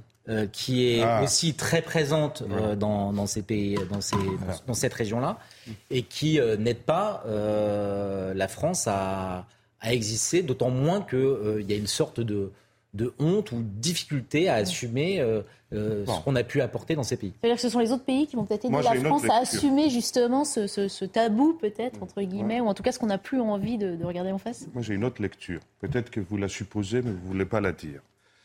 Euh, les Russes et les Chinois ont fait le même coup que nous, nous avons fait à Maïdan. Voilà ma lecture. Vous voyez, il y a des drapeaux russes, il y a des drapeaux chinois, et il y a des drapeaux indiens parmi les manifestants en Niger. Vous croyez qu'ils les ont trouvés comment? Pour les services de renseignement russes, c'est facile. Pour les FSB, tiens, 50 dollars, tu, tu, portes le drapeau. C'est un, un, geste. Alors, c'est des... pourquoi on était là-bas, les Européens et les Américains? Parce que c'est des ressources naturelles, tout simplement. Pourquoi ils veulent nous faire partir de là-bas, les Russes et les Chinois? Pour qu'ils prennent les ressources naturelles, tout simplement. Et le même coup d'État que nous, nous avons préparé, enfin, le coup de force à Maïdan, ils l'ont fait au Niger, au Mali et au Burkina Faso. C'est aussi évident que ça. Non, mais ça et on a perdu, on a perdu la, la partie. Bien, non, on n'a rien perdu et, pour l'instant au Niger, mais euh, bien évidemment, faut... Si vous ne voyez pas le FSB, les services chinois derrière tout ça, c'est que mmh. vous êtes naïf et ça m'étonne beaucoup que vous soyez naïf. Non, bien évidemment, on est, on est, on est d'accord sur, euh, sur ah, le naturel, sur l'uranium, etc. Ah, bah l'uranium, oui. L'uranium représente euh, pour la, euh, pour la France, c'est 12 à 13 de, sa, de, de son approvisionnement. Donc on, on, on peut. C'est pas la question pour, c'est pas la question pour la France. Nous mais, faisons des sanctions contre la Russie. Non, non, mais ce nous lui interdisons l'uranium. Ce que je voulais vous dire, c'est que le, le, Niger, le, on n'est pas sur, sur, en tout cas pour l'instant, mmh. sur la tendance des autres pays. On est sur euh, le Niger, une tendance bien particulière, de par la présence des Américains déjà, et de la présence de la France, mais surtout la présence des Américains, et de par le fait aussi que on, avait, était face à un, pays euh, démocratiquement élu, réellement élu, euh, qui, tenait, euh, enfin, qui, était fort sur son socle, et, qui représente quelque chose. Et, la, CDAO, les, États d'Afrique de l'Ouest, de, de, ce continent, donc, euh, véritablement maintenant à enrayer cette hémorragie-là. Donc il va, il va sans doute se passer des choses, que ce soit diplomatique ou que ce soit Parce par une intervention de la CDAO. La, vous pensez que la CDAO va faire quelque chose? Il va, il va se passer sans doute des choses. On verra dans la, on, on le verra dans, dans, un avenir proche. Moi, je suis prêt à prendre le pari et après, si je, si j'ai perdu, là, on, on verra bien. Autant d'influence que la communauté, que mais par contre, ce qu'il faut véritablement se rendre compte, il faut se rendre compte de deux choses importantes. Le France-Afrique ou la France-Afrique, comme vous mmh. voulez, euh, qui, a, qui, a, qui, qui s'est développée euh, pendant des décennies et des décennies. Pourquoi elle a été abandonnée, cette politique-là? Parce que à l'intérieur même de la France, il y a eu des forces qui ont, euh, des forces politiques en particulier, qui ont contribué à abandonner cette manière de faire un peu paternaliste euh, pour passer à autre chose. Euh, cette autre chose, pour l'instant, euh, on ne sait pas trop, euh, et, et, et, là, et, là, je vous rejoins, on ne sait pas trop à quoi ça ressemble. Ça, c'est la première chose. Mais la deuxième chose, qui est beaucoup plus importante, c'est que le grand per, les, les, grands perdants de, de tous ces combats-là, c'est l'Afrique elle-même aujourd'hui. On, parle, on, on parlait d'une puissance économique. En fait, en réalité, l'Afrique, c'est une, une, une agglomérat d'États euh, dont certains chaque trois mois, j'exagère un peu, mais font des coups d'État. Mhm. Et on est et depuis les années 60, où ils ont eu leur, leurs indépendances, ils n'ont rien fait de leur indépendance, ni pour les gouvernements en place, ni pour leur peuple. Et ça, c'est un, véritable échec de ce continent-là, d'une partie du continent, pas de tout le continent. Vous voulez continuer à être le moraliste des autres pays, à dire comment les autres pays doivent faire, comment ils doivent traiter Alors moi, je constate l'échec, c'est tout. Ah, vous constatez un échec. Mais eux, ils constatent l'échec de la France sur plein de domaines. Ben, d'accord. Vous leur répondez quoi? Bah, euh, on, va comparer les PIB. Après avoir passé des centaines, euh, des siècles et des siècles à piquer nos ressources naturelles, c'est facile. Hein. Des siècles et des siècles, c'est déjà c'est très exagéré, mais en revanche, il y a, peut-être une, une, donne qu'on s'obstine à ne pas voir. C'est-à-dire que, euh, certes, des États sont, constitués, mais en fait, qui ne reflètent pas forcément la géographie des ethnies euh, et, en fait l'instabilité d'une partie de l'Afrique est, notamment due, c'est-à-dire qu'on a plaqué des modèles euh, occidentaux sur une Afrique qui, qui était d'abord tribale. Et aujourd'hui l'instabilité s'explique peut-être on, peut dire que c'est la faute de la France, on peut dire que c'est l'influence de la Russie et de la Chine, mais il y a aussi cette donne très particulière de l'Afrique qui fait que euh, ce sont beaucoup, dans, un même, dans de, mêmes pays, ce sont des, des, tribus rivales qui euh, composent les oppositions avec toute l'instabilité que... Ils ne veulent plus recevoir des ordres de nous. Mais, non, mais ça, ça, j'entends très bien ce que vous dites, il n'y a aucun problème. Plus beautiful. Non mais il faut qu'ils prennent, en, main leur destin. Il faut que décidément ils prennent en main leur destin maintenant. Ah bah laissez-les leur prendre leur destin. Ah bah c'est ce qu'on laisse. Hein, nous. Eh bah, partons. vous voyez. Partons. Et ça donne euh, voilà, ça donne le Mali, ça donne le Burkina. On suivra, euh, on suivra ça et on, verra si une intervention militaire, hein, c'était aussi la question, hein, à se mettre en place ou pas. Partons, partons, mais typiquement, vous voyez sur, euh, sur le Niger, où effectivement, au, au, Ravon, où enfin, l'ex-Areva détient plusieurs mines, si on part, alors effectivement, ce sera les, les Russes ou les Chinois, mais en tout cas, aujourd'hui, ça ne profiterait pas au Niger. Ah bon, parce que euh, jusqu'à maintenant, ça a profité. Non, mais, non, mais quand je dis, c'est pas eux qui vont les exploiter, mais, maître, écoutez-moi jusqu'au bout. Euh, je, C'est-à-dire qu'aujourd'hui, ils n'ont pas la technicité pour pouvoir euh, faire en sorte. Je, ne dis pas qu'il ne faudrait pas qu'ils le fassent eux-mêmes, mais le fait est que c'est aujourd'hui, ça ne profitera pas à l'Afrique directement. Allez, on va se quitter. Euh... J'ai pas dit ça.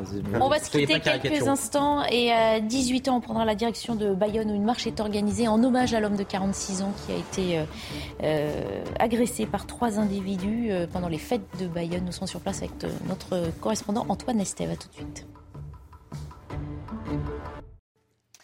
Bientôt 18h, euh, bienvenue si vous nous rejoignez dans Punchline euh, été, toujours euh, en compagnie de nos invités. On va faire un point sur l'information avec Isabelle Piboulot. L'émotion et le recueillement à la haie Malherbe dans l'heure. Les obsèques d'Enzo ont eu lieu ce matin à 10h en l'église Saint-Nicolas. Plusieurs centaines de personnes se sont réunies pour lui rendre hommage. Un appel à un rassemblement de motards que le jeune homme apprécié avait été lancé. L'adolescent de 15 ans avait été poignardé le 22 juillet dernier sans mobile connu. Cette histoire ubuesque à Lyon, lors des émeutes de début juillet, la voiture de Lucie a été complètement retournée sur la chaussée par des émeutiers puis envoyé à la fourrière. Mauvaise surprise, quelques jours plus tard, la propriétaire a reçu une contravention pour stationnement gênant. Entendu sur notre antenne, Lucie déplore notamment un manque de soutien de la mairie de Lyon. Et puis en Ile-de-France, le syndicat FO-RATP a déposé un préavis de grève pour toute la durée de la Coupe du Monde de rugby du 8 septembre au 28 octobre. Les conducteurs de métro et RER e bénéficieront de plusieurs primes à l'acte, dont une de 330 euros. Mais la direction refuse d'élargir ses primes à l'ensemble des agents de station. La RATP reste confiante quant au bon déroulé du trafic pendant la compétition. Les discussions se poursuivent. Nous prenons la direction de Bayonne où un rassemblement se tient en ce moment même, rassemblement contre toutes les violences, qui est avant tout un hommage à l'homme de 46 ans agressé lors des fêtes de la ville. L'homme est décédé hier après neuf jours de coma artificiel. Le 26 juillet, il a été agressé par trois individus qu'il avait surpris en train d'uriner devant On va retrouver sur place notre journaliste Antoine Estève. Bonjour euh, Antoine, on le voit hein, sur ces images, énormément de monde se sont euh, rassemblés pour lui rendre hommage et plus majoritairement, pour, plus largement pour dénoncer hein, euh, l'ensemble des violences que peuvent connaître nos concitoyens en ce moment. Oui, effectivement, une foule qui est restée silencieuse pendant de longues minutes. Il y a eu ensuite des prises de parole en hommage à cet homme de 46 ans décédé, et puis des applaudissements nourris, assez importants pendant de longues secondes ici. Euh, c'est une cérémonie euh, improvisée hein, en hommage à, cet homme qui est, qui est, décédé avec des associations qui sont représentées ici, des associations de, de festaires. Vous savez, c'est ces personnes qui ont fait les fêtes de Bayonne. Il y a aussi des associations euh, traditionnelles ici qui dépendent ou pas de la mairie de Bayonne, effectivement. Mais cet appel a rassemblé plusieurs centaines de personnes. Vous voyez sur ces images des personnes recueillies, mais on sent, comme je vous le disais, une colère froide, les personnes avec qui j'ai pu m'entretenir, notamment les voisins euh, de cet homme, euh, m'ont dit que des scènes comme celle-ci, ils n'en ont jamais connu au fait de Bayonne autant que cette année. Et c'est vrai qu'on sent vraiment ici euh, un, déferlement de colère dans la population et beaucoup de gens qui ne supportent plus ce genre de comportement. Merci beaucoup euh, Antoine euh, Estève. Euh, on écoutera dans un instant quelques sentiments aussi de personnes hein, qui sont rassemblées. encore une fois, on a évoqué tout à l'heure la, mort d'Enzo. on a un nouvel exemple. On rappelle que on veut croire que c'est rarissime. On rappelle les fêtes de Bayonne, hein, une influence record, 1 300 000 personnes, des gardes à vue, des plaintes pour viol, effectivement, mais selon certains syndicats de police aussi, qui un, chiffre très nuancé et minime par rapport à cette affluence, il n'empêche que des drames comme celui-là ne devraient pas se produire. Bien sûr que ça ne devrait pas se produire, mais ça, se produit. Mmh. Et c'est pas rare, c'est mmh. très fréquent dans les salles d'audience, mmh. dans les palais de justice. Enfin, très fréquent. C'est assez fréquent. Vous l'avez dit, ça se voit, sauf que là, on recherche encore. La question que je me pose, c'est est-ce que c'est de plus en plus fréquent ou est-ce que ça a toujours été comme ça et on, on entend de plus en plus avec euh, les médias, les réseaux sociaux Est-ce qu'avant qu'Internet n'existe bah, Vous fréquentez les tribunaux dans lesquels sont jugés ce genre d'affaires Vous pouvez nous le dire J'ai 29 ans d'expérience. Ça fait 29 ans que je fréquente. Internet existe depuis 20 ans. Est-ce qu'il y a 40 ans, c'était autant? J'en sais rien. Ah. J'en sais rien. En réalité, je, sur les dernières années, les, tentatives, les, homicides seraient plutôt en baisse. En revanche, les, les tentatives d'homicide euh, sont très largement euh, en nette euh, progression. Donc, non, non, bah, non, mais ça, c'est pas, c'est pas moi au doigt mouillé, c'est les, les, chiffres du ministère de l'Intérieur. Donc, il y a, y, a, quelque chose qui est, qui, qui bien évidemment qui inquiète, qui relève pas du sentiment d'insécurité tel que l'on peut euh, l'appeler de manière très pudique.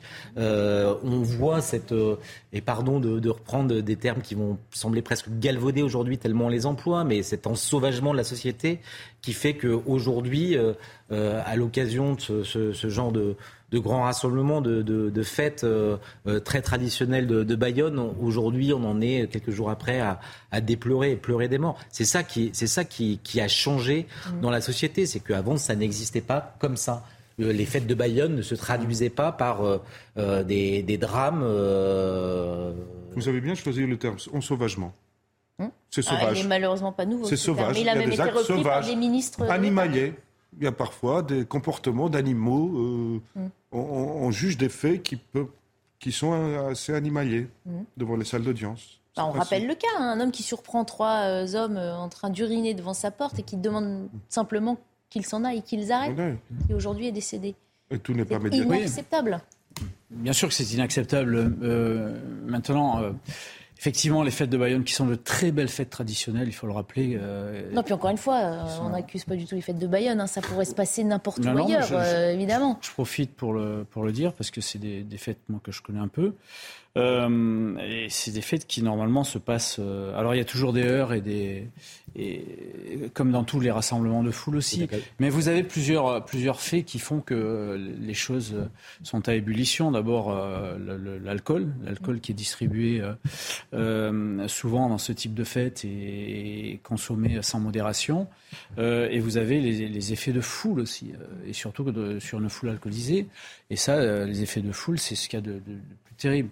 Mais se rajoute quand même euh, euh, sur, nos époques quelque chose, moi, qui me semble important et qui est dû peut-être à, effectivement l'information en continu, les réseaux sociaux, etc. Tout ce qu'on voit, c'est cette euh, et, peut-être aussi les, jeux, les, jeux un peu hard que, que certains manipulent, euh, c'est ce que j'appellerais le, coefficient émotionnel. On n'a plus de, plus de coefficient émotionnel. On n'arrive plus à, euh, on n'arrive plus à, réfréner une, violence qu'on a en nous.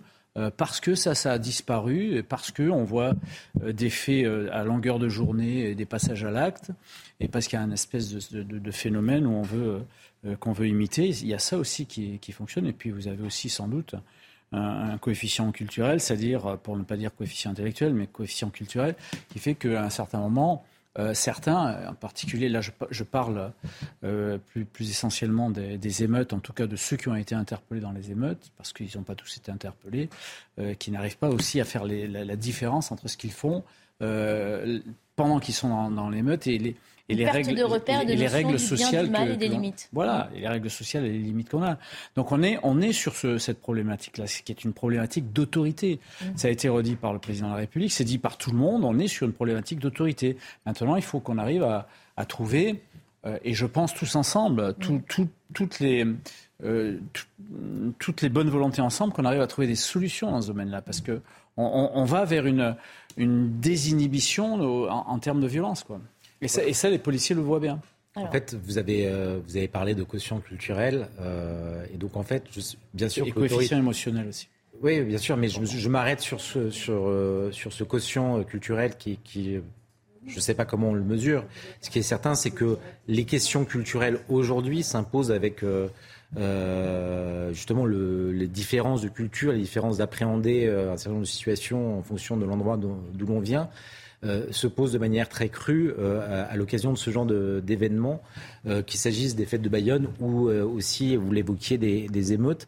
Et c'est pour ça que ça ne peut pas seulement être une question d'une autorité qui viendrait s'imposer d'en haut. C'est, si c'est une question culturelle, la réponse doit être culturelle, doit être dans la réaffirmation d'un certain nombre de valeurs. Et le fait est que je pense, malgré, euh, et je le regrette, qu'aujourd'hui, plus personne n'ose véritablement euh, porter les, valeurs de la France pour faire en sorte qu'elles s'imposent à tous. Euh, mais de manière douce, aimante, que chacun finalement vienne à, épouser la France et non pas s'opposer et s'inscrire oui, oui, la culture, la culture comme, euh, comme valeur, certes, mais la culture en tant que, culture aussi, comme apprentissage, euh, dès, l'école euh, et les apprentissages de base aussi, qui font que on apprend ce qui va nous servir dans l'avenir, mais on apprend aussi des règles sociales qui vont nous faire respecter l'autre. Et nous faire respecter en particulier que le petit garçon respecte dès le départ la petite fille. Ça, c'est quelque chose d'important dans la société actuelle où c'est remis en cause par un certain islam politique ou par d'autres, d'autres mouvements de ce, de ce type-là. Mmh. Maître Je ne peux pas vous empêcher de parler de religion à chaque fois. Même si c'est peut-être Islam politique, mouvement politique. Même, oui, mais il y, a il y a un mot religieux dedans. Et, moi, il y a deux choses.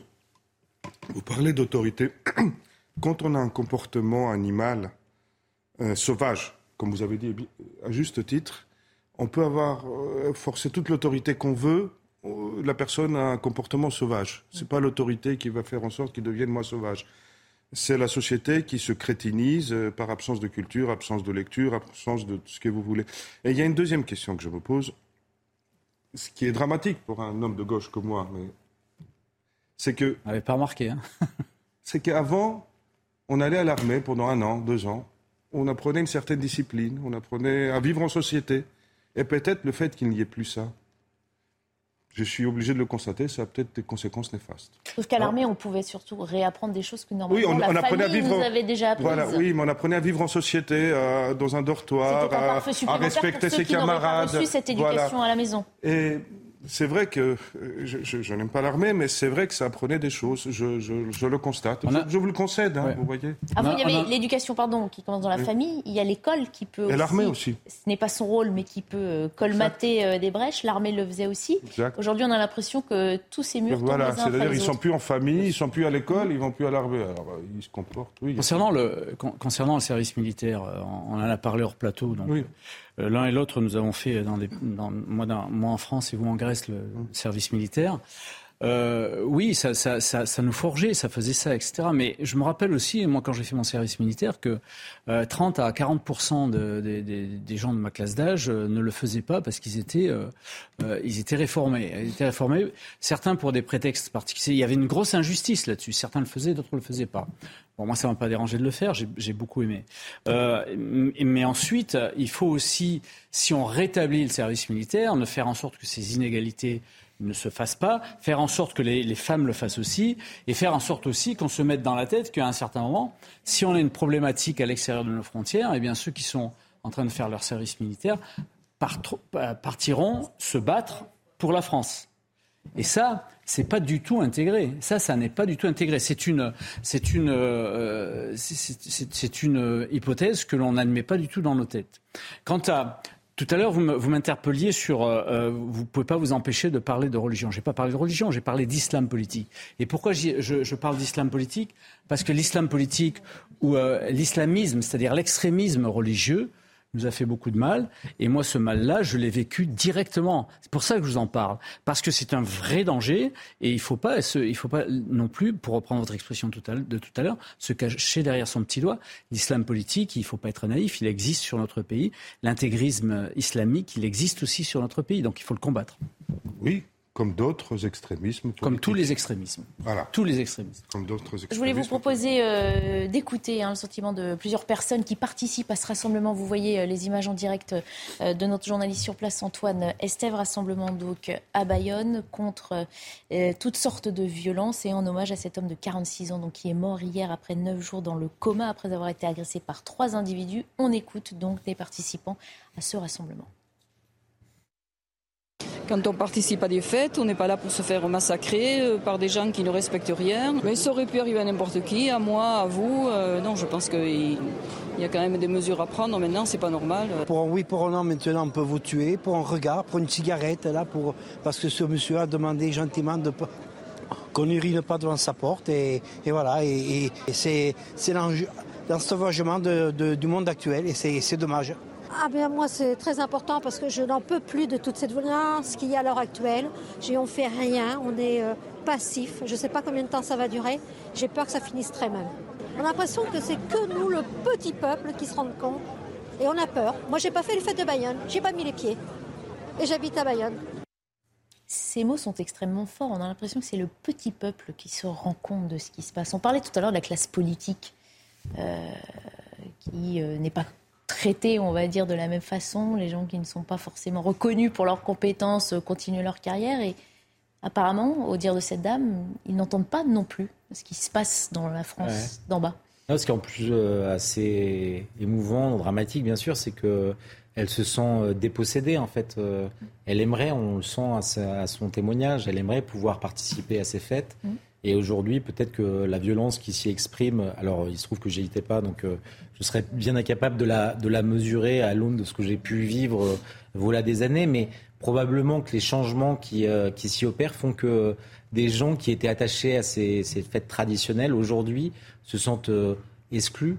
Et donc c'est ça qui, est triste. C'est vraiment, moi j'ai souvent, je reviens sur ce presque ce concept, mais qui est plus une réalité. C'est ces Français de, qui se sentent comme exilés de l'intérieur, qui euh, aujourd'hui euh, euh, ne reconnaissent pas leur, ville, leur, région, progressivement transformée par, X facteurs et, et, qui, qui souffrent dans l'indifférence souvent la plus générale, sans que ni les médias ni les politiques ne, ne, ne s'emparent de ces de ces mutations qui font qu'aujourd'hui ces Français se sentent abandonnés, exilés de l'intérieur.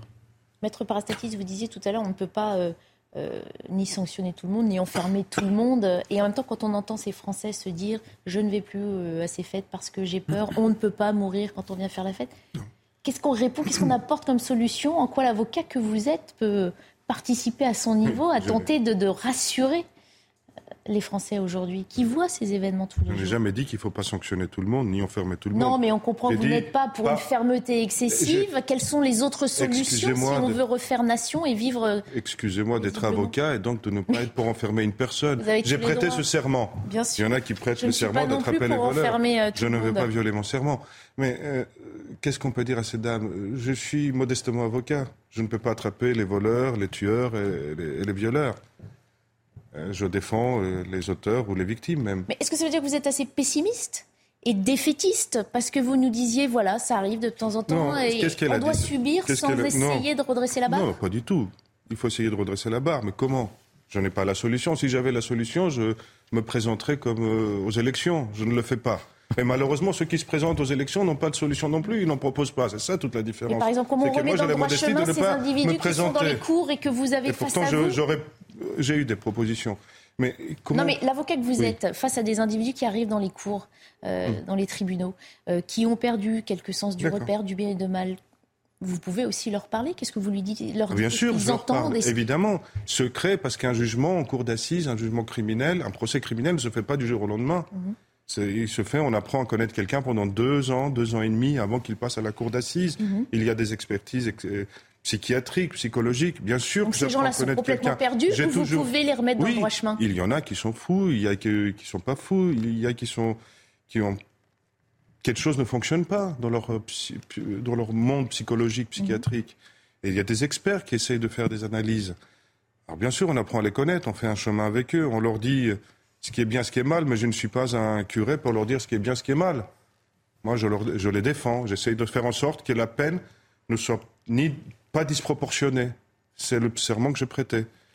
Mais que faire? Cette dame Elle dit quelque chose de très important. On n'est pas écouté par les politiciens. C'est ça qu'elle dit. Elle se sent délaissée par les politiciens. Parce qu'il va y avoir encore un politicien, un député ou un ministre ou un président de la République qui va faire un discours d'une banalité son nom. Il faut plus de justice, il faut plus d'ordre, il faut plus de police, il faut plus de moyens, il faut, il faut. On entend toujours les mêmes mots mhm. théoriques. Mais dans la pratique, qu'est-ce qu'ils font? Après tout, c'est eux qui sont payés pour faire quelque chose, pas moi. Mhm. Moi, je suis payé en tant qu'avocat pour défendre.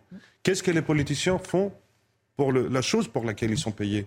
À savoir trouver des solutions. Non, mais on aurait envie d'imaginer dans un monde idéal qu'on puisse tous jouer un rôle et tenter ah de tous avancer pour remettre. Ça, c'est à Disneyland. Voilà, sauf qu'on entend les gens dire le contraire j'abandonne, je n'y vais plus, j'ai peur pour moi et je ne me défends plus de peur que ça tourne mal, alors je subis. Le monde idéal, c'est à Disneyland. On n'est pas à Disneyland. On n'est pas Disneyland. Chacun sa place. Moi, ma place d'avocat, et les politiciens leur place de politiciens pour trouver des solutions. S'ils sont aussi mauvais que M. Papendiaï, alors c'est normal que les gens se sentent délaissés. On va, on va retourner. C'est pas euh, la faute de l'avocat qui va défendre quelqu'un.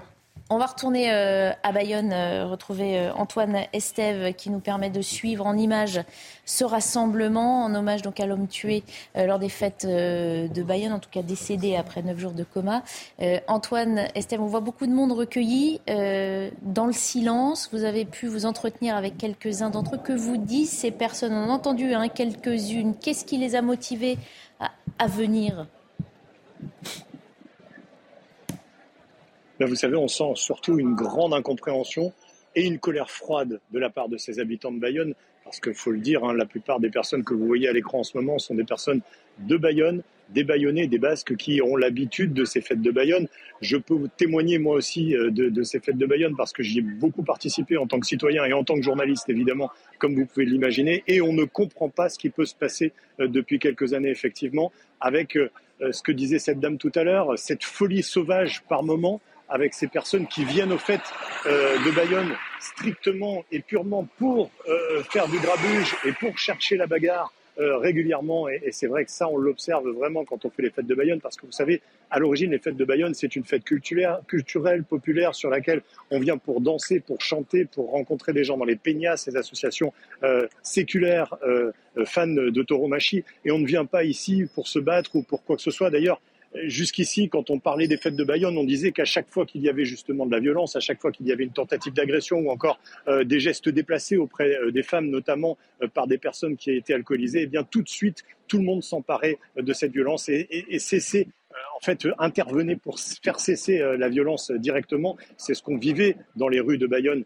jusqu'à maintenant, jusqu'à depuis, on va dire, quelques années, depuis 5-6 ans peut-être, où cette violence est quasiment permanente à l'extérieur des fêtes, dans les petites rues, avec ces, agressions sexuelles euh, de plus en plus nombreuses, avec euh, ces plaintes aussi pour des agressions euh, des, de, délinquance pure, hein, pour des vols de téléphone par exemple, des centaines de vols de téléphone pendant les fêtes de Bayonne. c'est vrai que ça, on ne voyait pas ça jusqu'ici, et il y a une certaine liberté certainement prise par ces personnes qui viennent à Bayonne, eh bien, comme je vous le disais, pour, chercher la bagarre, pour faire de la violence gratuite et parfois pour agresser sans aucune raison apparente. Et si ça se multiplie ces dernières années, hein, d'après ce que vous dites, Antoine Estève, euh, quelles sont les conséquences? On entendait cette dame euh, dire Moi, je n'y vais plus. Elle n'est sans doute pas la seule. Que disent les autorités? Est-ce que euh, la mairie de Bayonne euh, peut euh, envisager de peut-être euh, restreindre ces fêtes Imaginez que dans quelques années, elles ne se déroulent plus si c'est devenu trop dangereux. Ça paraît tellement dommage par rapport à ce que vous racontiez, hein, ces fêtes qui sont très anciennes et qui étaient longtemps le symbole de la fête et de la légèreté, justement. Oui, et si, ben, je vous disais, c'est cette part d'incompréhension, parce que les fêtes, ça a toujours été justement euh, la façon de s'amuser, une fois dans l'année, pendant cinq jours, toutes ces personnes qui se rassemblent ici, justement, euh, dans l'esprit euh, pacifique des fêtes de Bayonne, et eh bien aujourd'hui, ça a changé, et c'est vrai que les autorités, en tout cas, quelles qu'elles soient, la mairie ou, la préfecture, d'après les sources que nous avons ici, euh, policières notamment, ils nous disent tous la même chose. Ils nous disent qu'ils sont débordés par la foule, débordés par ce trop grand nombre de festaires. Il y a quelques années, on disait 700 000 personnes, c'est énorme, vous comprenez, c'est impossible, on pourra jamais gérer 800 000 personnes ici au Fêtes de Bayonne. Imaginez Barbara, on en est arrivé à 1 300 000 personnes. Ce sont des fêtes gigantesque avec une foule compacte pendant de nombreuses heures jusqu'à très tard dans la nuit qui vient se presser ici dans les petites rues. Vous avez vu ces images euh, pour faire la fête. Donc forcément, euh, sur cette énorme masse de personnes, eh bien, des personnes viennent euh, strictement pour faire de la violence, c'est ce que je vous disais tout à l'heure, pour commettre des agressions, pour aussi eh bien, aller embêter les jeunes femmes qui sont présentes ici, qui campent notamment dans des campings sauvages partout à l'extérieur du centre-ville. Ces jeunes femmes qu'on interviewe souvent nous disent eh bien oui, on a de plus en plus de problèmes, on a de plus en plus de gens qui viennent eh bien, euh, nous agresser euh, euh, sexuellement ou tout simplement par du harcèlement de rue. Et c'est vrai que ça, on ne le connaissait pas auparavant. Les fêtes de Bayonne, aujourd'hui en tout cas dans leur format actuel, accueillent beaucoup trop de monde. Ça, tout le monde est d'accord pour le dire. Mmh. Raphaël Steinville en plateau a une question euh, pour vous, Antoine. Oui, bonjour Antoine. Euh, vous évoquiez ce nom, mais vous évoquiez aussi euh, le fait que depuis 5 ou 6 ans, il y a un certain nombre de, gens qui posent problème, qui en viennent à agresser des femmes. Est-ce qu'on a une idée du profil de, ces, agresseurs? Est-ce qu'il y a une typologie? Est-ce que c'est le Kidam ou, au contraire la police a vraiment des profils très identifiés?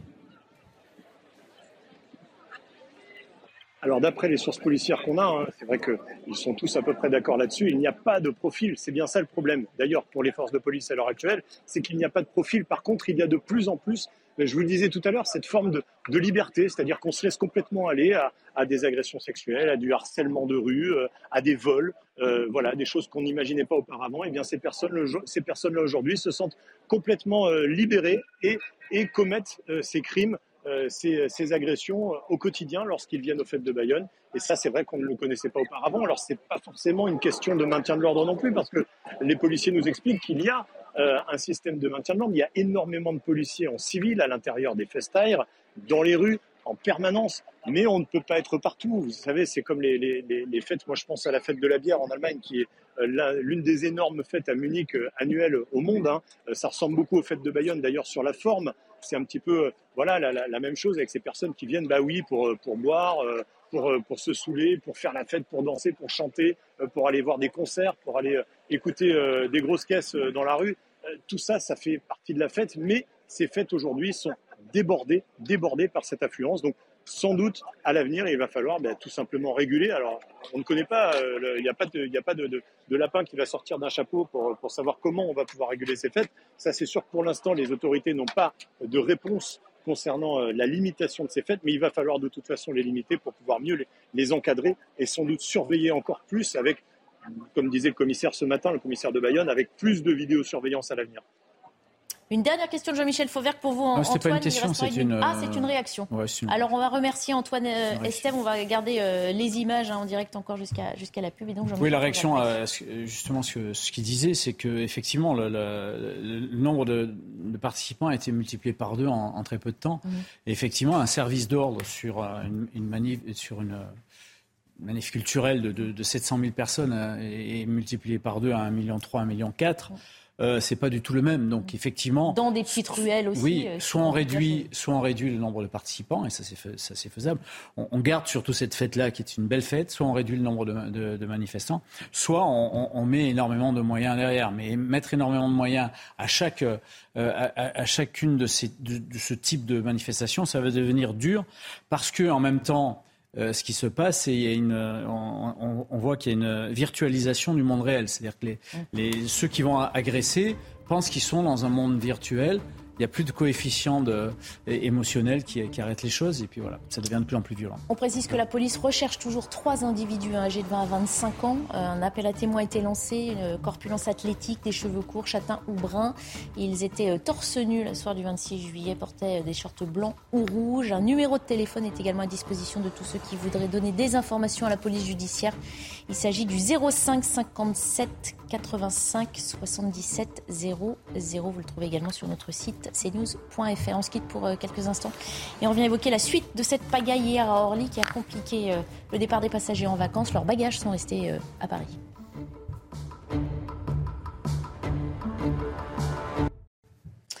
18h30, dernière partie de Punchline était le jour d'après la pagaille à Orly, au lendemain d'une panne inédite qui a considérablement ralenti hier le traitement des bagages du terminal 4 deux compagnies aériennes ont décidé de demander des indemnisations au groupe ADP. C'est le gestionnaire de la plateforme. Il faut dire que la panne a affecté 10 000 voyageurs pendant plus de 12 heures. On espère avoir euh, d'ici quelques instants euh, le PDG d'Air Caraïbes. En attendant, on va revenir sur cette journée euh, de galère d'hier qui, contrairement à la panne, n'est apparemment pas une première. Je crois que c'est répétitif, ça fait trois fois que ça arrive, donc ce c'est pas un accident. ADP doit prendre ses responsabilités de l'agacement et parfois même de la colère. Voilà le sentiment de milliers de voyageurs impactés hier par une panne du système de tri de bagages à Orly 4. Ça fait bientôt plus de 3 heures, bientôt 4 heures que j'ai attendu debout. Des queues interminables qui n'avancent pas. Euh, des problèmes de tapis, des problèmes d'électricité ou des problèmes techniques, je ne sais pas. Mais euh, un service comme ça, même en Afrique, on n'en fait plus. Hein. Une fois enregistrés, les passagers sont contraints de déposer leurs bagages à l'extérieur, qui sont ensuite chargés dans des bus par les services de l'aéroport. On a mis en place, et vous le voyez, euh, beaucoup de personnel et beaucoup de personnel de, l'aéroport et des bureaux sont descendus avec euh, leurs chasubles justement pour, un, euh, bien sécuriser les bagages et par ailleurs justement pour les acheminer dans des endroits lieux sûrs pour pas que justement les bagages se maintiennent à la, à la vue de tout le monde. Une journée de galère qui n'est pas nouvelle selon ce cadre d'une compagnie aérienne, même si cette journée semble inédite. Orlicat est connu pour euh, avoir des, tapis, des pas de tapis euh, assez, fréquents. Et malheureusement, là, euh, on, touche le summum. En, en 30 ans de carrière, c'est une première. De nombreux passagers ont en conséquence été déroutés vers les autres terminaux de l'aéroport. On va retrouver euh, Marc Rocher. Donc bonjour euh, et merci euh, d'être avec nous. vous dirigez la compagnie aérienne Air Caraïbes aussi French Bee. Vous étiez déjà avec nous hein, hier soir et vous nous confiez déjà avoir l'intention de vous retourner contre ADP. C'est donc chose faite. Que demandez-vous précisément au groupe? Eh bien, d'abord, dans un premier temps, je dois dire que, alors nous parlons, cet incident ou cet incident gravissime a, touché euh, heureusement euh, sa fin. Euh, tous les convoyeurs d'Orly refonctionnent à nouveau. La plupart des passagers qui ont pu partir hier sont arrivés à destination et aujourd'hui, en tout cas pour Air Caraïbes et French Bee, ils vont recevoir tous leurs bagages qui ont été stockés à Orly hier soir dans les conditions que vous avez décrites dans votre reportage. Évidemment, euh, tout cela a un coût parce qu'il va falloir assumer les coûts de transport supplémentaires. Nous avons dû débarquer du cargo pour prendre des bagages. Nous allons également indemniser les clients qui vont venir vers nous parce que certains ont dû, par exemple, faire des achats d'extrême urgence et en particulier les familles. C'était un jour de grand départ, un jour de pointe, donc il y a beaucoup de gens concernés. Et ensuite, nous allons discuter avec Aéroport de Paris de deux choses. D'abord, avant même l'indemnisation des dommages que nous avons subis, que nos clients ont subis, euh, comment on se prépare à un nouvel incident? Parce que des pannes techniques, cela peut arriver. Euh, Ce n'est pas admissible, mais nous le comprenons. Donc, comment on répartit à ce moment-là la ressource disponible le plus vite possible? Et puis, effectivement, on discutera indemnisation pour la compagnie, indemnisation euh, que nous répercuterons intégralement, bien entendu, à toute notre clientèle. Mhm. Alors justement, on l'entendait dans le reportage, euh, quelqu'un disait c'est assez courant, le terminal 4 est connu à Orly pour ses pannes euh, de tapis. Ça vous est donc déjà arrivé? C'est déjà arrivé, mais pas avec cette ampleur. Euh, bon, soyons clairs. D'abord, nous sommes à Orly. C'est le deuxième aéroport français par la taille, par son importance, par son histoire. C'est un, aéroport que aéroport de Paris a décidé un peu tardivement, il y a quelques années, de moderniser. Ce sont les travaux qui ont été faits pour avoir aujourd'hui quatre terminaux. Hier, nous étions dans le terminal 4, mais quatre terminaux qui soient euh, absolument efficaces. Et les tapis bagages du Hall 4 euh, sont en cours de chantier. C'est d'ailleurs peut-être ce qui explique la panne. Je ne suis pas technicien, je ne peux pas dire exactement ce qui s'est passé. Alors, on va. Euh, ah, on vous appelle. Mais l'aéroport de Paris pour moderniser ces terminaux. Il faut que ça aille vite parce que l'année prochaine, il y a les Jeux Olympiques, parce que dans ces points de voyage, beaucoup de gens, beaucoup de familles veulent se déplacer, en particulier vers l'outre-mer. Mmh. Et donc, il appartient que nous ayons des systèmes fiables, disponibles. On peut comprendre des incidents. Ils peuvent apprendre la dimension de celui que nous avons rencontré hier euh, sur Orly 4. Vous restez avec nous, Marc Rocher. On passe la parole à nos invités en, en plateau. Maître Parastatis, là aussi, ça tourne mal. On, a tous ri en entendant dans ce reportage cet homme qui dit non mais des problèmes pareils, même en Afrique, on n'en a plus. Donc vous voyez, ils ont des choses à nous apprendre aussi, les Africains. Qu'est-ce que non mais voilà, ça, ça, ça, fait sourire tout le monde et voilà, il suffit peine d'un tapis pour remettre la pagaille euh, pendant heures à, Orly. Ça abîme les vacances de certains, mais heureusement c'est pas aussi dramatique que les décès de tout à l'heure. Donc euh, ça fait sourire un petit peu. Mhm. Non, c'est vrai, ça va chez les vacances. On est en, plein euh, transit estival. Ce n'est pas si grave si on est plus mauvais que les Africains sur ce terrain-là, du moment qu'on rétablit l'ordre et qu'il y ait moins de. Vous voulez pas répondre Plus de justice, ce serait mieux. Que, puis-je répondre? Pourquoi les tapis ne marchent pas? Non, est-ce qu'on ne s'étonne pas de savoir qu'on n'est pas un plan B? C'est vrai, il suffit de la panne d'un tapis et on, a appris du coup pourquoi ça ralentit tout le monde Parce qu'il faut traiter les bagages à la main. Ça paraît tellement archaïque aujourd'hui en 2023. Le nombre de choses où il n'y a pas de plan B euh, dans la vie courante. Euh, oui on les compte plus. Hein. On est dans un service euh, aux passagers. Raphaël Steinville, est-ce qu'on est en droit de s'offusquer que finalement euh, ça vienne semer la pagaille comme ça à, à, tout le monde de s'étonner parce que c'est vrai que euh, on reste une grande puissance et de voir à quel point on en est finalement otage de la technique et incapable de trouver de, solutions alternatives dès lors qu'il y a un bug informatique, électrique, je, ne sais pas trop. Mmh. mais la, la, dernière chose, c'est quand même c'est sur le coup de, cette, de cette panne. Euh, euh, le patron euh, d'Air Caraïbes mm. évoquait le, les, les demandes qu'il est, en droit de faire auprès d'ADP, mais quel est le, quel est le chiffrage aujourd'hui, l'estimation de, du surcoût de... Est-ce qu'on a une idée un petit peu de ce que ça va coûter, ce que ce genre de bug euh, coûte à une simple compagnie? Ah bah, On peut lui demander, puisque Marc Rocher est là, effectivement. combien estimez-vous ce, préjudice? Si on considère que hier, à peu près 10 000 passagers euh, de plusieurs compagnies ont été touchés, encore une fois, sur des grands départs, hein, nous sommes sur des périodes de pointe.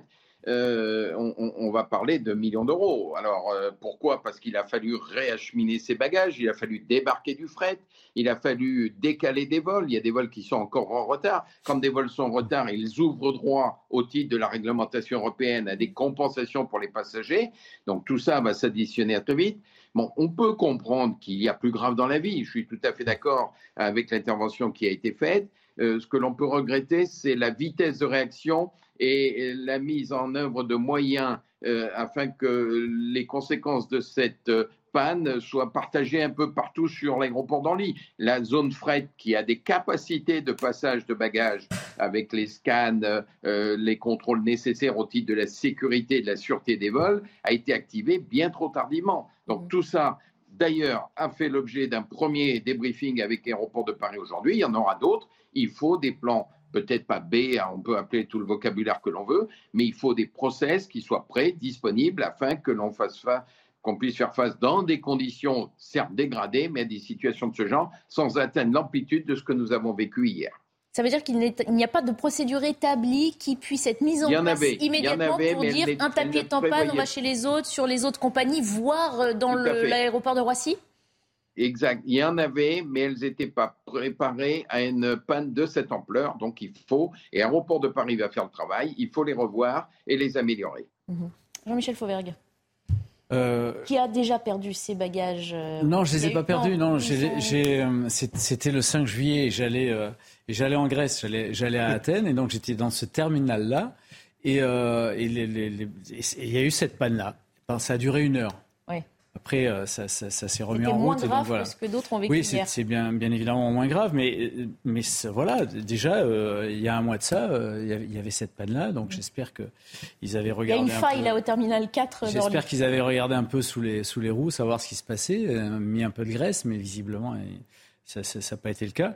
Euh, non, moi, je, je... Et, puis, euh, et, puis maintenant, vous savez, quand vous prenez l'avion, vous faites tout vous-même. Hmm. Vous allez euh, chercher vos étiquettes à, à bagages vous-même, vous les mettez autour du truc, vous pesez vos bagages, euh, vous avez votre carte d'embarquement, vous faites tout euh, par vous-même. Le seul truc euh, qui, On ne pilote pas l'avion soi-même. Non, mais c'est vrai qu'on ne les scanne pas. Même avant de piloter l'avion, on ne les scanne pas encore nous-mêmes. Non, on ne les scanne pas. Le seul truc, c'est de les mettre ensuite sur le, sur le, le, tapis. le tapis. Et le tapis, là, visiblement, ne fonctionnait pas. Donc, alors, on, on peut se moquer du, du, plan B ou on l'appelle comme on veut, et, éventuellement. Mais c'est vrai qu'il y, y, y, a des tas de, de choses où il n'y en a pas. Mais euh, on demande quand même aux administrations euh, de plus en plus à avoir des plans, euh, des plans s'il arrive des choses, mm. je ne sais pas moi, une vague submersive, un, un été trop chaud, les plans, les plans anti-sécheresse, il y a des plans partout. Les administrations les font, ces plans-là. Euh, on, peut, on pourrait aussi demander à des, à des alors c'est pas les compagnies, mais c'est les aéroports de Paris, mhm. euh, d'avoir aussi ces plans-là, euh, parce que quand il y a un grand départ en vacances, ils sauront qu'il y aura, ils savent qu'il va y avoir une influence mhm. et qu'à un certain moment il peut y avoir un incident technique. Donc si prévoir ces incidents techniques, essayer de, de faire des exercices là-dessus. Nous on nous demandait de faire des exercices. Ça s'appelle la gestion de crise. Bien sûr. Euh, et, donc, euh, et d'avoir des plans, des plans, des plans de secours, euh, oui, tout à fait. Mm. Et, là, et là, visiblement, ça s'est pas, passé comme ça. En tout cas, pas préparé, disait Marc Crochet. J'espère qu'il va y avoir ce qu'on appelle un rétex, un retour sur expérience, et qui, qui, va permettre d'améliorer ça maintenant. Marc Crochet. Oui, ces plans avaient été préparés, pas avec un incident de cette ampleur, encore une fois, mais dès aujourd'hui, Aéroport de Paris et les compagnies concernées hmm. ont travaillé sur l'analyse de ce qui est nécessaire, c'est savoir qu'est-ce qui s'est passé, comment ça s'est passé, quelles étaient les solutions les plus adaptées. Air Caraïbes et French Bee vont participer à ces travaux. Ça va durer sans doute quelques semaines, mais il y aura des plans d'action parce que l'année prochaine, c'est les Jeux Olympiques et la plateforme de Paris, euh, Roissy et Orly ne peut pas se permettre de revivre ce genre d'incident à cette taille-là en tout cas. Mhm. Alors Clément Beaune hein, disait euh, lui-même hier qu'il était inconcevable, inacceptable plutôt qu'une panne de tapis bloque un aéroport. Euh, Macrochet, vous avez fait le choix euh, donc de faire décoller vos avions, faire partir vos passagers, mais donc sans leur bagage. Vous nous avez fait fait le point en, début d'intervention, mais ça veut dire qu'il faut réacheminer toutes ces valises. Euh, c'est fini ou ça va prendre encore un peu de temps? Dans combien de jours ces vacanciers pourront pleinement euh, profiter de leur été? Alors, euh, première euh, quand même information, nous avons décidé de faire partir les passagers hier, même sans leur bagage. Pour certains d'entre eux, beaucoup ont eu leur bagage quand même. Mais euh, parce que nous sommes sur des grands départs. Donc les avions qui sont partis hier avec des clients, ils sont déjà revenus à Orly ce matin et heureusement qu'ils étaient là. Ils sont en train de repartir aujourd'hui. On a des vols qui vont décoller jusqu'à 22h30 d'Orly. Donc il faut acheminer en priorité les clients. Sinon, on, allait provoquer ce que nous ne voulions pas faire, à savoir l'effet boule de neige. Mm. Et donc, on a bloqué l'effet boule de neige en faisant partir les avions, et heureusement que nous l'avons fait. Pour répondre à votre question, en ce qui concerne Air Caraïbes et French Beach, je peux m'exprimer que pour les compagnies euh, dont j'ai la responsabilité. Tous les, tous les, bagages qui étaient retenus, stockés, protégés à Orly ont été acheminés aujourd'hui et seront donc à destination nous sommes sur des vols long courriers, donc de plusieurs heures, seront à destination ce soir et nous allons les distribuer, bien sûr, à tous les clients qui les attendent. C'est tout à fait légitime. Les vacances euh, vont donc pouvoir commencer pour ces, euh, ces passagers. Ah, Raphaël. Ah oui, peut-être une petite question. Euh, le, la responsabilité de faire partir des voyageurs relève de la compagnie ou c'est l'aéroport de Paris qui, qui oriente euh, téléguide les, choses dans, le cas de ce, dans ce cas de figure Bonne question. Aéroport de Paris, dans un premier temps, nous a demandé d'annuler des vols. ce que nous avons refusé de faire. Pourquoi? Parce qu'on déclenchait l'effet boule de neige sur plusieurs jours, euh, y compris peut-être jusqu'à lundi, mardi prochain. C'est la compagnie qui a cherché toutes les solutions. Air Caraïbes et French est intervenu euh, très fortement dans ces opérations en disant sur d'autres terminaux, sur euh, des conditions différentes et dégradées, absence de bagages par exemple, on envoie nos avions parce qu'il faut faire partir les voyageurs, sinon on va accumuler les bagages et les voyageurs, et là c'est encore plus difficile à régler. Donc les voyageurs sont partis, tant mieux, les bagages, ils sont tous à destination ce soir. On a évité le pire. Merci beaucoup. Euh, de neige. Merci beaucoup, euh, Marc Rocher, donc à la tête des compagnies euh, French, Bee et Air Caraïbes. French Caraïbes. C'est déjà français. mais en fait, on comprend qu'on a évité le pire parce qu'un certain nombre de, patrons de, compagnies Se aériennes ont, pris la décision et la. Oui, parce que c'est très, c'est, très complexe dans, un aéroport en particulier, parce qu'on a des, intérêts qui sont pas divergents. ouais, les intérêts sont divergents. Vous avez ADP qui veut que ça fonctionne bien, vous avez les compagnies qui veulent euh, euh, faire en sorte qu'il n'y ait pas cette boule de neige et que le flux parte. Vous avez la, police aux frontières euh, qui veut sécuriser tout le monde, donc ça prend du temps et c'est moins fluide, etc., etc. Et il faut arriver à faire, à, faire travailler tous ces objectifs-là et tous ces hommes qui, ont des cultures, hommes et femmes, cultures différentes, tous ensemble. Mm. Alors Marc Rocher euh, nous disait à l'instant, il faut euh, réfléchir au plan B parce que l'année prochaine, il y a les Jeux Olympiques. Mais avant ça, il y a la Coupe du Monde de rugby. Ça commence euh, le 8 septembre. Et on apprend qu'un préavis de grève des agents de station RATP est déposé pour toute la durée de la compétition du 8 septembre au 28 octobre. Le syndicat FORATP réclame de meilleures primes pour euh, les agents de station. Il faut savoir que les conducteurs hein, de métro et de RER e bénéficieront d'une prime de 330 euros pour tous, ainsi que plusieurs primes à l'acte et que 9 agents de station sur 10 ne toucheront rien, euh, ce qui soulève un certain euh, mécontentement. On s'inquiète de ce qui fonctionne ou ce qui ne fonctionne pas dans notre pays. On a des grands événements en ligne et déjà les difficultés se profilent. Il suffit pour l'État de sortir un peu le carnet de chèques et de donner 300 euros à ceux-là aussi. Où est le problème Et voilà. On ne va pas être en faillite pour 300 euros pour chaque. Si, si, leurs amis touchent 300 euros hmm. de plus, leurs camarades peuvent aussi prendre 300 euros, on n'est pas à ça de près. Mm. tout. C'est le quoi qu'il en coûte qui va revenir? Quoi qu'il en coûte, je ne sais pas ce que c'est. Franchement, pour 300 euros, pour... ils sont combien? 330 euros. Combien de personnes? Je ne sais pas. Ah, pas plus de 1000, je suppose. Non, mais c'est un grand classique quand même. Non, mais d'accord, c'est un grand classique. Bah, oui, non, mais en fait, on, est quand même en droit de s'étonner. Euh, je dis pas que ça va régler la question, mais le fait est que ça fait non, partie... Mais les parachutes au nord des, des, gens du CAC 40, ça étonne personne. Mais quelqu'un qui demande 300 euros... Maître, maître. quoi, maître? Non, mais soyez pas, soyez pas caricatural. C'est pas caricatural. bah si, euh, de, prendre en otage un événement sportif. Euh, et alors c'est aujourd'hui c'est la Coupe du Monde, demain ce sera les Jeux Olympiques. Avant-hier c'était euh, c'était d'autres événements. quand c'est pas des événements sportifs, ce sont les vacances scolaires. À chaque fois il y a cette montée en pression et cette utilisation assez insupportable des des, des, des syndicats. Euh, pour, euh, pour euh, forcer la main de. D'accord, mais quand il y a bah des. enfin, on a droit les gens de voient, d'analyser ça. Les gens voient que les millions peuvent pleuvoir. Mais ça n'a rien, à voir, ça rien à voir. Mais en fait, les millions. Pour vous, ça n'a rien à voir. Pour ces gens-là, ça a quelque chose à voir. Et qui, parce que, la gens, parce que les gens comme vous leur expliquez que. comme moi, je ne suis pas politicien. Mais non, mais vous leur expliquez. Non, mais est-ce que l'argent peut vraiment grave, pleuvoir 300 euros, c'est de la pluie. Non, mais 300 euros là, par-ci, par-là. Il ne pleut pas beaucoup alors, 300 euros. Moi, non, mais vous êtes en train de dire qu'on a Si leurs camarades. Écoutez, vous comprenez la contestation non, mais on peut l'entendre. Si leurs camarades ont 300 euros, on peut leur donner. Parce qu'en plus, il va y avoir plus de travail pendant les Jeux Olympiques. Il va y avoir plus de travail.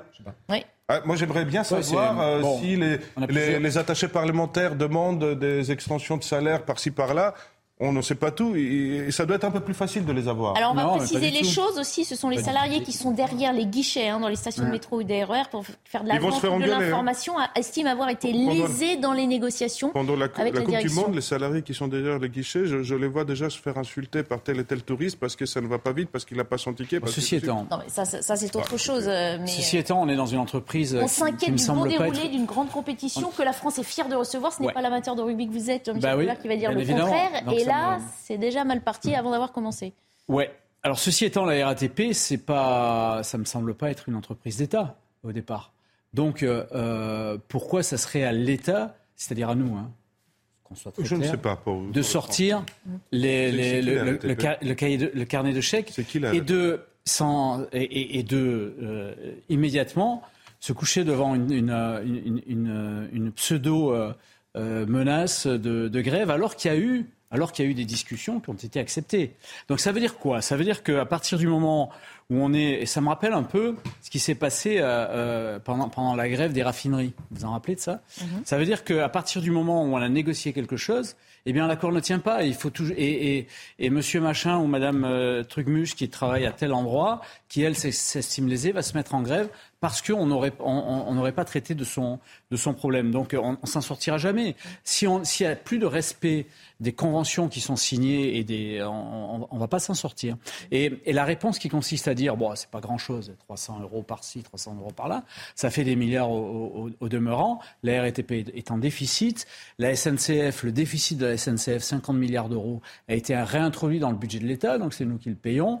Euh, la, pour Air France, euh, Air France a été quasi, quasiment nationalisé, euh, c'est nous qui payons. EDF a été nationalisé pour le coup, c'est nous qui payons. Donc à un certain moment, on n'est pas dans un pays, de, un, pays communiste, totalement communiste. Il va falloir, totalement il va, communiste. Il va falloir penser que c'est, c'est pas l'appropriation collectiviste des, de, la, des entreprises. Il va falloir penser que ces entreprises-là, eh bien, dans leur, dans leur dialogue social, elles sont, elles sont autonomes et c'est pas l'état de pays du tout. Euh, mais je pense quand même que cette, cette Coupe du Monde de, rugby va se dérouler avec ou sans la RATP. Ça va bien se passer euh, et j'espère qu'on va la gagner. On reconnaît bien là le discours un peu policier. Ou tu es d'accord avec moi, ou mais ça se passera même sans toi. Bah oui. Allez, on termine avec euh, cette autre actualité. Vous vous souvenez peut-être de cette cyberattaque il y a un mois au CHU de Rennes. Le groupe ah, de malfaiteurs à l'origine de cette attaque n'a toujours pas officiellement euh, revendiqué son action. Quelques-unes des données piratées sont-elles apparues sur le web, ce qui inquiète le personnel de l'hôpital Reportage de Jean-Michel Decaze. 21 juin, 17h, le CHU de Rennes coupe tous les accès Internet, y compris celui du site public, toujours indisponible aujourd'hui. Le piratage est découvert, 300 gigaoctets de données sont volés. Un mois plus tard, ce hacker éthique dévoile qu'une partie des informations est consultable sur le dark web. On a des dossiers médicaux, on a dedans aussi un peu des informations personnelles, on a aussi un peu des informations sur, le, euh, sur les différents, euh, en tout cas sur le personnel de santé de l'hôpital. On parle aussi un peu de données financières, donc données aussi de fonctionnement du CHU. Le personnel est inquiet, outre des dossiers médicaux et parfois le leur avec numéro de sécu, la cyberattaque concerne aussi leur bulletin de paye et peut-être leurs coordonnées bancaires. Mon compte a été bloqué et j'ai ouvert des nouveaux codes d'accès par prévention, j'ai posé une marque courante à la gendarmerie par rapport à une éventuelle usurpation d'identité pour le futur. Voilà. Nos données personnelles, elles sont parties euh, dans l'Internet. Euh, on sait que l'Internet euh, ne s'efface jamais. Est-ce qu'elles peuvent ressortir bientôt, dans six mois? Dans plusieurs années. Pour le moment, la crainte principale des spécialistes informatiques porte sur les possibles usurpations d'identité et de futures arnaques par mail ou par téléphone qui viseraient les 9000 agents du CHU et leurs patients. Voilà, des cyberattaques dont on parle de plus en plus souvent, hein, Jean-Michel Fauvergne. Surtout, surtout dans, les, dans les centres hospitaliers. Il y en a eu beaucoup, tout simplement parce que les, données qui sont récupérées sont revendues ensuite, et pour faire des escroqueries euh, en pagaille et en, et en masse. Et on parle numéro de sécurité sociale, bulletin de paie, RIB des comptes bancaires. On trouve tout, on trouve de tout, et, et, et les dossiers médicaux aussi, hein, en plus. Donc on, on peut faire du chantage à tout. Euh, et, et, c'est très grave parce que euh, d'abord c'est la criminalité de ce 21e siècle et ça va ça, ça, ça va pas cesser d'augmenter. Je signale que pour lutter contre ça, euh, on a des spécialistes. Que le, le dans le plan de, de, du ministère de l'Intérieur quinquennal, dans le plan quinquennal, il y, a, il y avait un 7,5 milliards de prévus sur 5 ans pour euh, numériser le, ministère de l'Intérieur et lutter contre la cyber. Euh, donc c'est un grand plan. Alors espérons que ça, ça, arrive à échéance assez rapidement. Ces affaires maîtres, elles arrivent aussi plus nombreuses dans les tribunaux? J'en ai pas eu connaissance. Ah. J'en ai pas eu connaissance. Dans votre domaine aussi, peut-être, hein, évidemment. Dans, le domaine des cabinets, on est sécurisé parce qu'on a des dossiers criminels. On n'aimerait pas que n'importe qui puisse avoir accès à ces dossiers et faire chanter les familles ou mm. les gens qu'on défend. On a certains dossiers assez délicats, notamment j'en ai, ai, eu et j'en ai. Euh, mais on est sécurisé. Mais sur, dans les tribunaux, je ne sais pas. Euh, les Français, euh, c'est le Français lambda hein, qui se fait pirater ses données et qui s'inquiète. On entendait cette, soignante dire faire partie de ceux qui décident de fermer leur compte bancaire et d'en ouvrir un autre. Ça dit le, le niveau de, de vigilance qu'il faut avoir. Et on comprend leur inquiétude et on comprend qu'aujourd'hui, il faut aussi franchir un, un, un palier dans, dans, la manière dont on va et se protéger et pouvoir aussi contre-attaquer contre ces cyberattaques. Euh, Jean-Michel Fauvergue évoquait le, la, part du budget qui, qui va être consacrée euh, à la fois à la, numérisation de, la police et euh, aussi des, services dédiés pour, pour traquer ces, ces, fraudes. Et en fait, c'est indispensable compte tenu du, du niveau de, de, menace et en fait aussi de, du niveau d'exposition. C'est-à-dire que plus on a, on a, on a, on a numérisé. Euh, notre monde et plus on fait appel à, à, ces, à cette euh, électronique. Tout est, digital maintenant. Euh, plus ça nous, ça nous rend fragile et nous expose à ce genre d'attaque. C'est là que le cœur des attaques de demain auront lieu et, tout le monde le sait. Qu'aujourd'hui, on nous fait tout mettre sur le téléphone portable. Il suffit d'un vol de téléphone portable pour que la Même personne pas. tout. Même pas. On peut vous, vous aspirer les, les, données à distance et sans, sans, aucun problème. Quand même. même, pas de attention, changer les codes régulièrement, les mots de passe qu'on a par milliers éparpillés partout. Mm. Ne pas les noter, nous dit-on aussi. Ça, c'est compliqué. Ne pas les noter sur les post-it sous le, sous, le, clavier. Il y, a, quelques temps de ça. C'est vrai qu'il y a une hygiène, une hygiène informatique Les services secrets russes, ils, utilisaient les machines à, taper. Oui. Voilà, plus d'ordinateurs. Ah oui, pour mieux se protéger. Ah oui, Revenons à la vieille machine à écrire. La machine à écrire. C'est ça. Bon, ou à la main, le papier. C'est ce qui avait été dit. Bon. Mm. Merci messieurs d'avoir participé euh, à Punchline, de nous avoir fait bénéficier de votre éclairage. Merci à vous de nous avoir euh, suivis. Le décryptage de l'actualité euh, continue sur CNews dans un instant. Elodie Huchard et les éditorialistes de Face à l'info. Bonne soirée à tous.